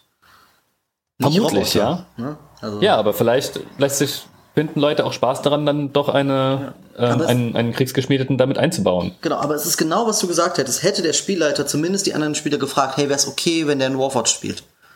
So, ne? Dann wäre das Problem nicht aufgetreten. Oder ein Brot. Aber warum muss der Spielleitung das fragen? Warum setzen man sich nicht in Sitzung 1 zusammen und sagt, hier, das ist meine Idee, bleibt danach noch in Kontakt, hier, das ist meine Charakteridee, was haltet ihr davon? Hätte der Spielleiter zumindest gesagt, setzt euch zusammen und redet miteinander. Oder hätte einer von warum, den Spielern gesagt, warum der Spielleiter? Das ist eine ja. Gruppe, verdammt doch mal. Nicht ja, genau, nur der Spielleiter entscheidet mit zehn Ausrufezeichen und drei Einsen. Ja, aber du, du weißt, wie viele Gruppen es gibt wo die Charaktere nur mit dem Spielleiter abgesprochen werden. Das ist nicht gut. Finde ich auch scheiße, aber. Wobei es, es, es kann. Ich recht, dass es nicht gut es, ist. Es kann, oder es, es, es gibt Sachen, in denen es sinnvoll ist, es nur mit der Spielleitung äh, abzusprechen. Ich weiß, Sandro macht das sehr gerne und bei Sandro funktioniert das sehr, sehr gut. Auch in der einen oder anderen Runde hatten wir das auch schon. Dass, also es gibt seine Gründe dafür, aber ich bin tendenziell ein Fan davon, es abzusprechen. Aus verschiedenen Gründen. Aber glaub mir, ich habe mittlerweile auch die andere Variante getestet. Das funktioniert beides ja. ganz gut bei mir. ich bin offen für Neues. Bei, bei, bei der Streamrunde, oder? Bei der Streamrunde, genau, hatten wir da zum Beispiel ja. äh, schon vornherein äh, besprochen, wer was spielen möchte und so. Natürlich wissen die Spieler äh, nicht gegenseitig, welche Geheimnisse sie miteinander und sowas. Die Background-Story ist dann halt äh, geheim, aber wir haben offen halt geredet, welche Klassen gespielt werden, weil wir in den Stream ja schon gucken wollen, dass es in irgendeiner Weise passt. Ne? Es, ist, äh, mhm. es ist auf jeden Fall eine mhm. Umgebung, wo man, wo man auf jeden Fall gucken will, dass es jetzt nicht zu, zu stark kontrovers, also dass es nicht funktioniert und wir plötzlich mitten in den Stream dann, okay, wir müssen Charakter wechseln oder so, ne? Also das, da, da, da sind sowieso andere äh, Sachen, auf die ich, äh, das, das, der Rollenspielelemente ist, finde, ist bei mir im Stream auch eine viel größere Rolle. Man, man sieht es ja, manchmal haben wir zwei, drei Runden hintereinander, wo nicht einmal gekämpft wird oder sowas und eher einfach, ja, oder, oder drei Stunden einfach nur in der Taverne gespielt wird, ne? Also, das ist halt so. Aber, ja. aber da, da, da habe ich halt einen anderen Fokus. Ähm, aber mittlerweile mag ich auch sehr gerne, dass zumindest erst absprechen, wer was spielen möchte, äh, um, um die grundlegende Idee ähm, dass alle einverstanden und dass zumindest die anderen wissen, worauf sie sich vorbereiten, weil es doch vielleicht den einen oder anderen die Möglichkeit gibt, auch vielleicht bestimmte Zauber oder Ideen anders, äh, anders auszuwählen, das, um es ein bisschen mehr anpassen. Ne? Wenn man weiß, okay, wir haben den Wizard, muss ich vielleicht nicht unbedingt des, äh, den Identify als Sorcerer nehmen, mhm. ähm, um, um, um zumindest diese Möglichkeit, oder ein Detect Magic. Wir werden genug andere Leute haben, die das können. Dann kann ich mit meiner mhm. kleinere Zauber Zauberwahl, Zauberliste auch mich für andere Sachen entscheiden, die mehr zu meinem Charakter ja. passen oder so. Und den anderen Platz lassen auch dadurch. Wie bitte? Sorry. Und den anderen auch dadurch Platz ja, lassen, genau. sozusagen. Aber was hat Justus gesagt, der so, so in, in sich gemurmelt? Magie entdecken ist also das, das klassische Beispiel. Entweder alles haben es oder keiner hat es. es gibt nichts dazwischen. Man kennt's. Man kennt's. Gut. Ja, ich glaube, wir sind jetzt schon ganz schön weit äh, in der Zeit vorangeschritten und ich denke, es ist vielleicht auch mal ganz gut, dass wir so langsam Richtung Ende kommen. Ähm, langsam oder auch eher schnell. Ähm, ja, also ähm, wollt ihr alle noch mal irgendwie eine letzte Stellungnahme machen, äh, wie ihr zu dem Thema Realismus steht? Vielleicht so ein, zwei Sätze? Wie bei allem, es ist eine Gruppenentscheidung. Wir entscheiden uns, was wir spielen wollen. Und ähm, Sachen können auch in die Gruppe getragen werden, um Fragen zu stellen, weil man in der Sitzung 0 nicht alles abklären kann, dann säße man Jahre dran. Ähm, und ich finde es aber auch wichtig, dass auch eine Spielleitung aus Plotgründen dann auch ein letztes Wort haben kann oder ein Veto haben kann. Mhm. Ja. Und am, am, Ende ist es am wichtigsten, dass, dass das alles so weit ineinander greift, dass die Spieler am Ende Spaß haben und das so weit funktioniert, dass, äh, dass man dann den Rahmen schafft, dass alle einfach sagen, ja, okay, das finde ich super, das äh, Spaß. Da, da, da hat jeder sein Charaktermomente und äh, ja, am Ende ist es ja immer noch eine Geschichte, die zusammen erzählt wird. Und solange alle mhm. Spaß haben, gibt es eigentlich kein richtig oder falsch. Äh, wichtig ist nur, dass man, dass man einen gemeinsamen Nenner hat. Mhm. Da würde ich auch nochmal die Spielleiter dazu auffordern, ähm, sich mal Gedanken zu machen, äh, nicht nur die Spielleiter, auch die Gruppe, aber ähm, in, der, in der Gruppe eben, ne? äh, sich Gedanken zu machen, okay, was sind Sachen, die, die, sollten für uns feststehen, die sind unverhandelbar, ne? also das ist die Art von Realismus oder von Unrealismus, die wir wollen und was ist verhandelbar und uns nicht so wichtig im mhm. Endeffekt. Ähm, und da einfach Grenzen abzustecken, weil sich dann Leute auch auf diese Grenzen einlassen können und auch eben sagen können, okay, über die Grenze darf ich nicht gehen, über die Grenze darf ich gehen, so haben wir alle Spaß miteinander. Ähm, ich kann immer nur wieder. Ja, und halt, ne, Kommunikation. Ich kann immer nur wieder ja. appellieren, Session 0 ist eine sehr schöne Sache, die man auf jeden Fall sowas Absolut. immer machen sollte. Ich mache inzwischen schon alle fünf Sessions in meiner Kampagne, mache ich so eine Session 0,5 sogar hinterher. Ja, also so, so wie ist es bis jetzt? Äh, was äh, sind da alle zufrieden? Gibt es hm. etwas, was besprochen werden muss? Finde ich gut. Genau. Ja, okay, ähm, dann des Weiteren, ähm, ich glaube, damit sind wir ziemlich durch. Ähm, wollt ihr noch mal sagen, wo man euch so finden kann? Also ich bin Justus, im Internet meistens als Justior unterwegs. Ähm, wie gesagt, im Tannenlauern-Forum liest man mich ab und zu mal. Nicht so viel, ich bin hauptsächlich stiller Mitleser, aber so im Spaßbereich findet man mich öfters mal. Ähm, auf Discord natürlich, ähm, Justior, man findet mich zum Beispiel unter anderem auf dem äh, DD-Discord ähm, und auch auf dem einen oder anderen bin ich unterwegs. Und Wer mich kontaktieren möchte, kann es auch über Twitter versuchen. Da schaue ich unregelmäßig rein. Es gibt Zeiten, da schaue ich jeden Tag rein. Es gibt Zeiten, da schaue ich einen Monat lang nicht rein. Ähm, auch da heiße ich just Jor. Allerdings ist der Tag noch mein alter Nickname at justmorn. J-U-S-T-M-O-U-R-N-E. Mhm.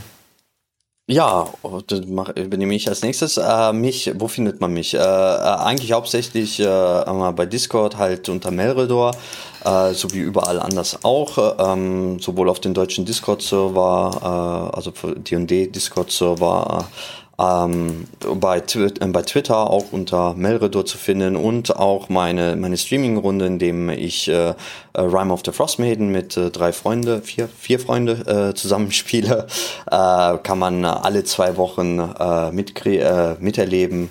Äh, montags normalerweise, jetzt zur Zeit mittwochs, aber wer weiß, wenn, wenn das hier rauskommt, was dann für ein Datum ist, auf jeden Fall alle zwei Wochen auch unter Melredor bei Twitch zu finden. Mhm. Ja, Okay, und ich bin Marc, also mich findet man auch auf der deutschsprachigen D&D 5e Community. Ähm, da eigentlich am allermeisten. Ich habe auch jetzt keinen coolen Nickname, kein Twitter, kein Tralala. Ähm, aber ich denke, auf dem deutschen Discord-Server bin ich ziemlich leicht zu finden. Ähm, und ja. Unter welchen Namen? Ähm, das äh, unter Marc. Im Moment heiße ich Marc Joinen erlaubt, damit Neulinge auch in den Channel reinkommen. äh, aber mein Name ändert sich meistens, aber äh, ja, ich bin da leicht zu finden unter Mark auf jeden Fall. Ähm, genau, und äh, das war der äh, Tratsch Dragons Podcast zum Thema Realismus und Rule of Cool und Unrealismus und all solche Sachen. Ähm, wollt ihr noch mal kurz sagen, wo man den äh, äh, wo man den Podcast überall finden kann? Ich weiß, wir haben eine Website, äh, ich weiß, äh, es gibt Twitter, aber mindestens eine coole Sache dabei. Also zum Anhören könnt ihr es über unsere Website machen ähm, oder über iTunes oder Spotify findet ihr uns, falls euch das angenehmer ist. Ähm, zum Kontaktieren, wir haben eine Mailadresse, die ist tatsächlich über die Website verlinkt. Ähm, ihr könnt uns auf Twitter anschreiben. Wir haben freundlicherweise auf dem Discord, den wir schon genannt haben, der Discord der deutschen D&D Community. Auf unserer Website findet ihr auch einen Link dazu. Ähm, oder ihr sucht einfach auf Google, das findet sich relativ schnell. Ähm, da haben wir freundlicherweise auch einen eigenen Channel unter Podcast, glaube ich sogar. Es ist inzwischen aktuelles Dratschen Dragons. Ähm, also schreibt auch da gerne rein. Oder halt eben ähm, für alle, die jetzt nicht live mit dabei waren, auf Twitch. Wir nehmen äh, meistens jeden dritten Samstag im Monat auf. Meistens ab 10 Uhr. Ähm, heute ist eine Ausnahme, weil es zeitlich nicht geklappt hat. Und schaut gerne vorbei und Schaut in den Chat und meldet euch bei uns. Wir freuen uns über Rückmeldungen, über Kommentare, über vielleicht Diskussionen, die aufkommen, ähm, über jede Interaktion, die es gibt. Von mir aus auch wüste Beschimpfungen, wenn euch danach ist. Oh. genau. Vielen, vielen Dank fürs Zuhören und Zuschauen und man hört sich dann beim nächsten Mal. Ja. Macht's gut. Vielen Dank. Macht's gut.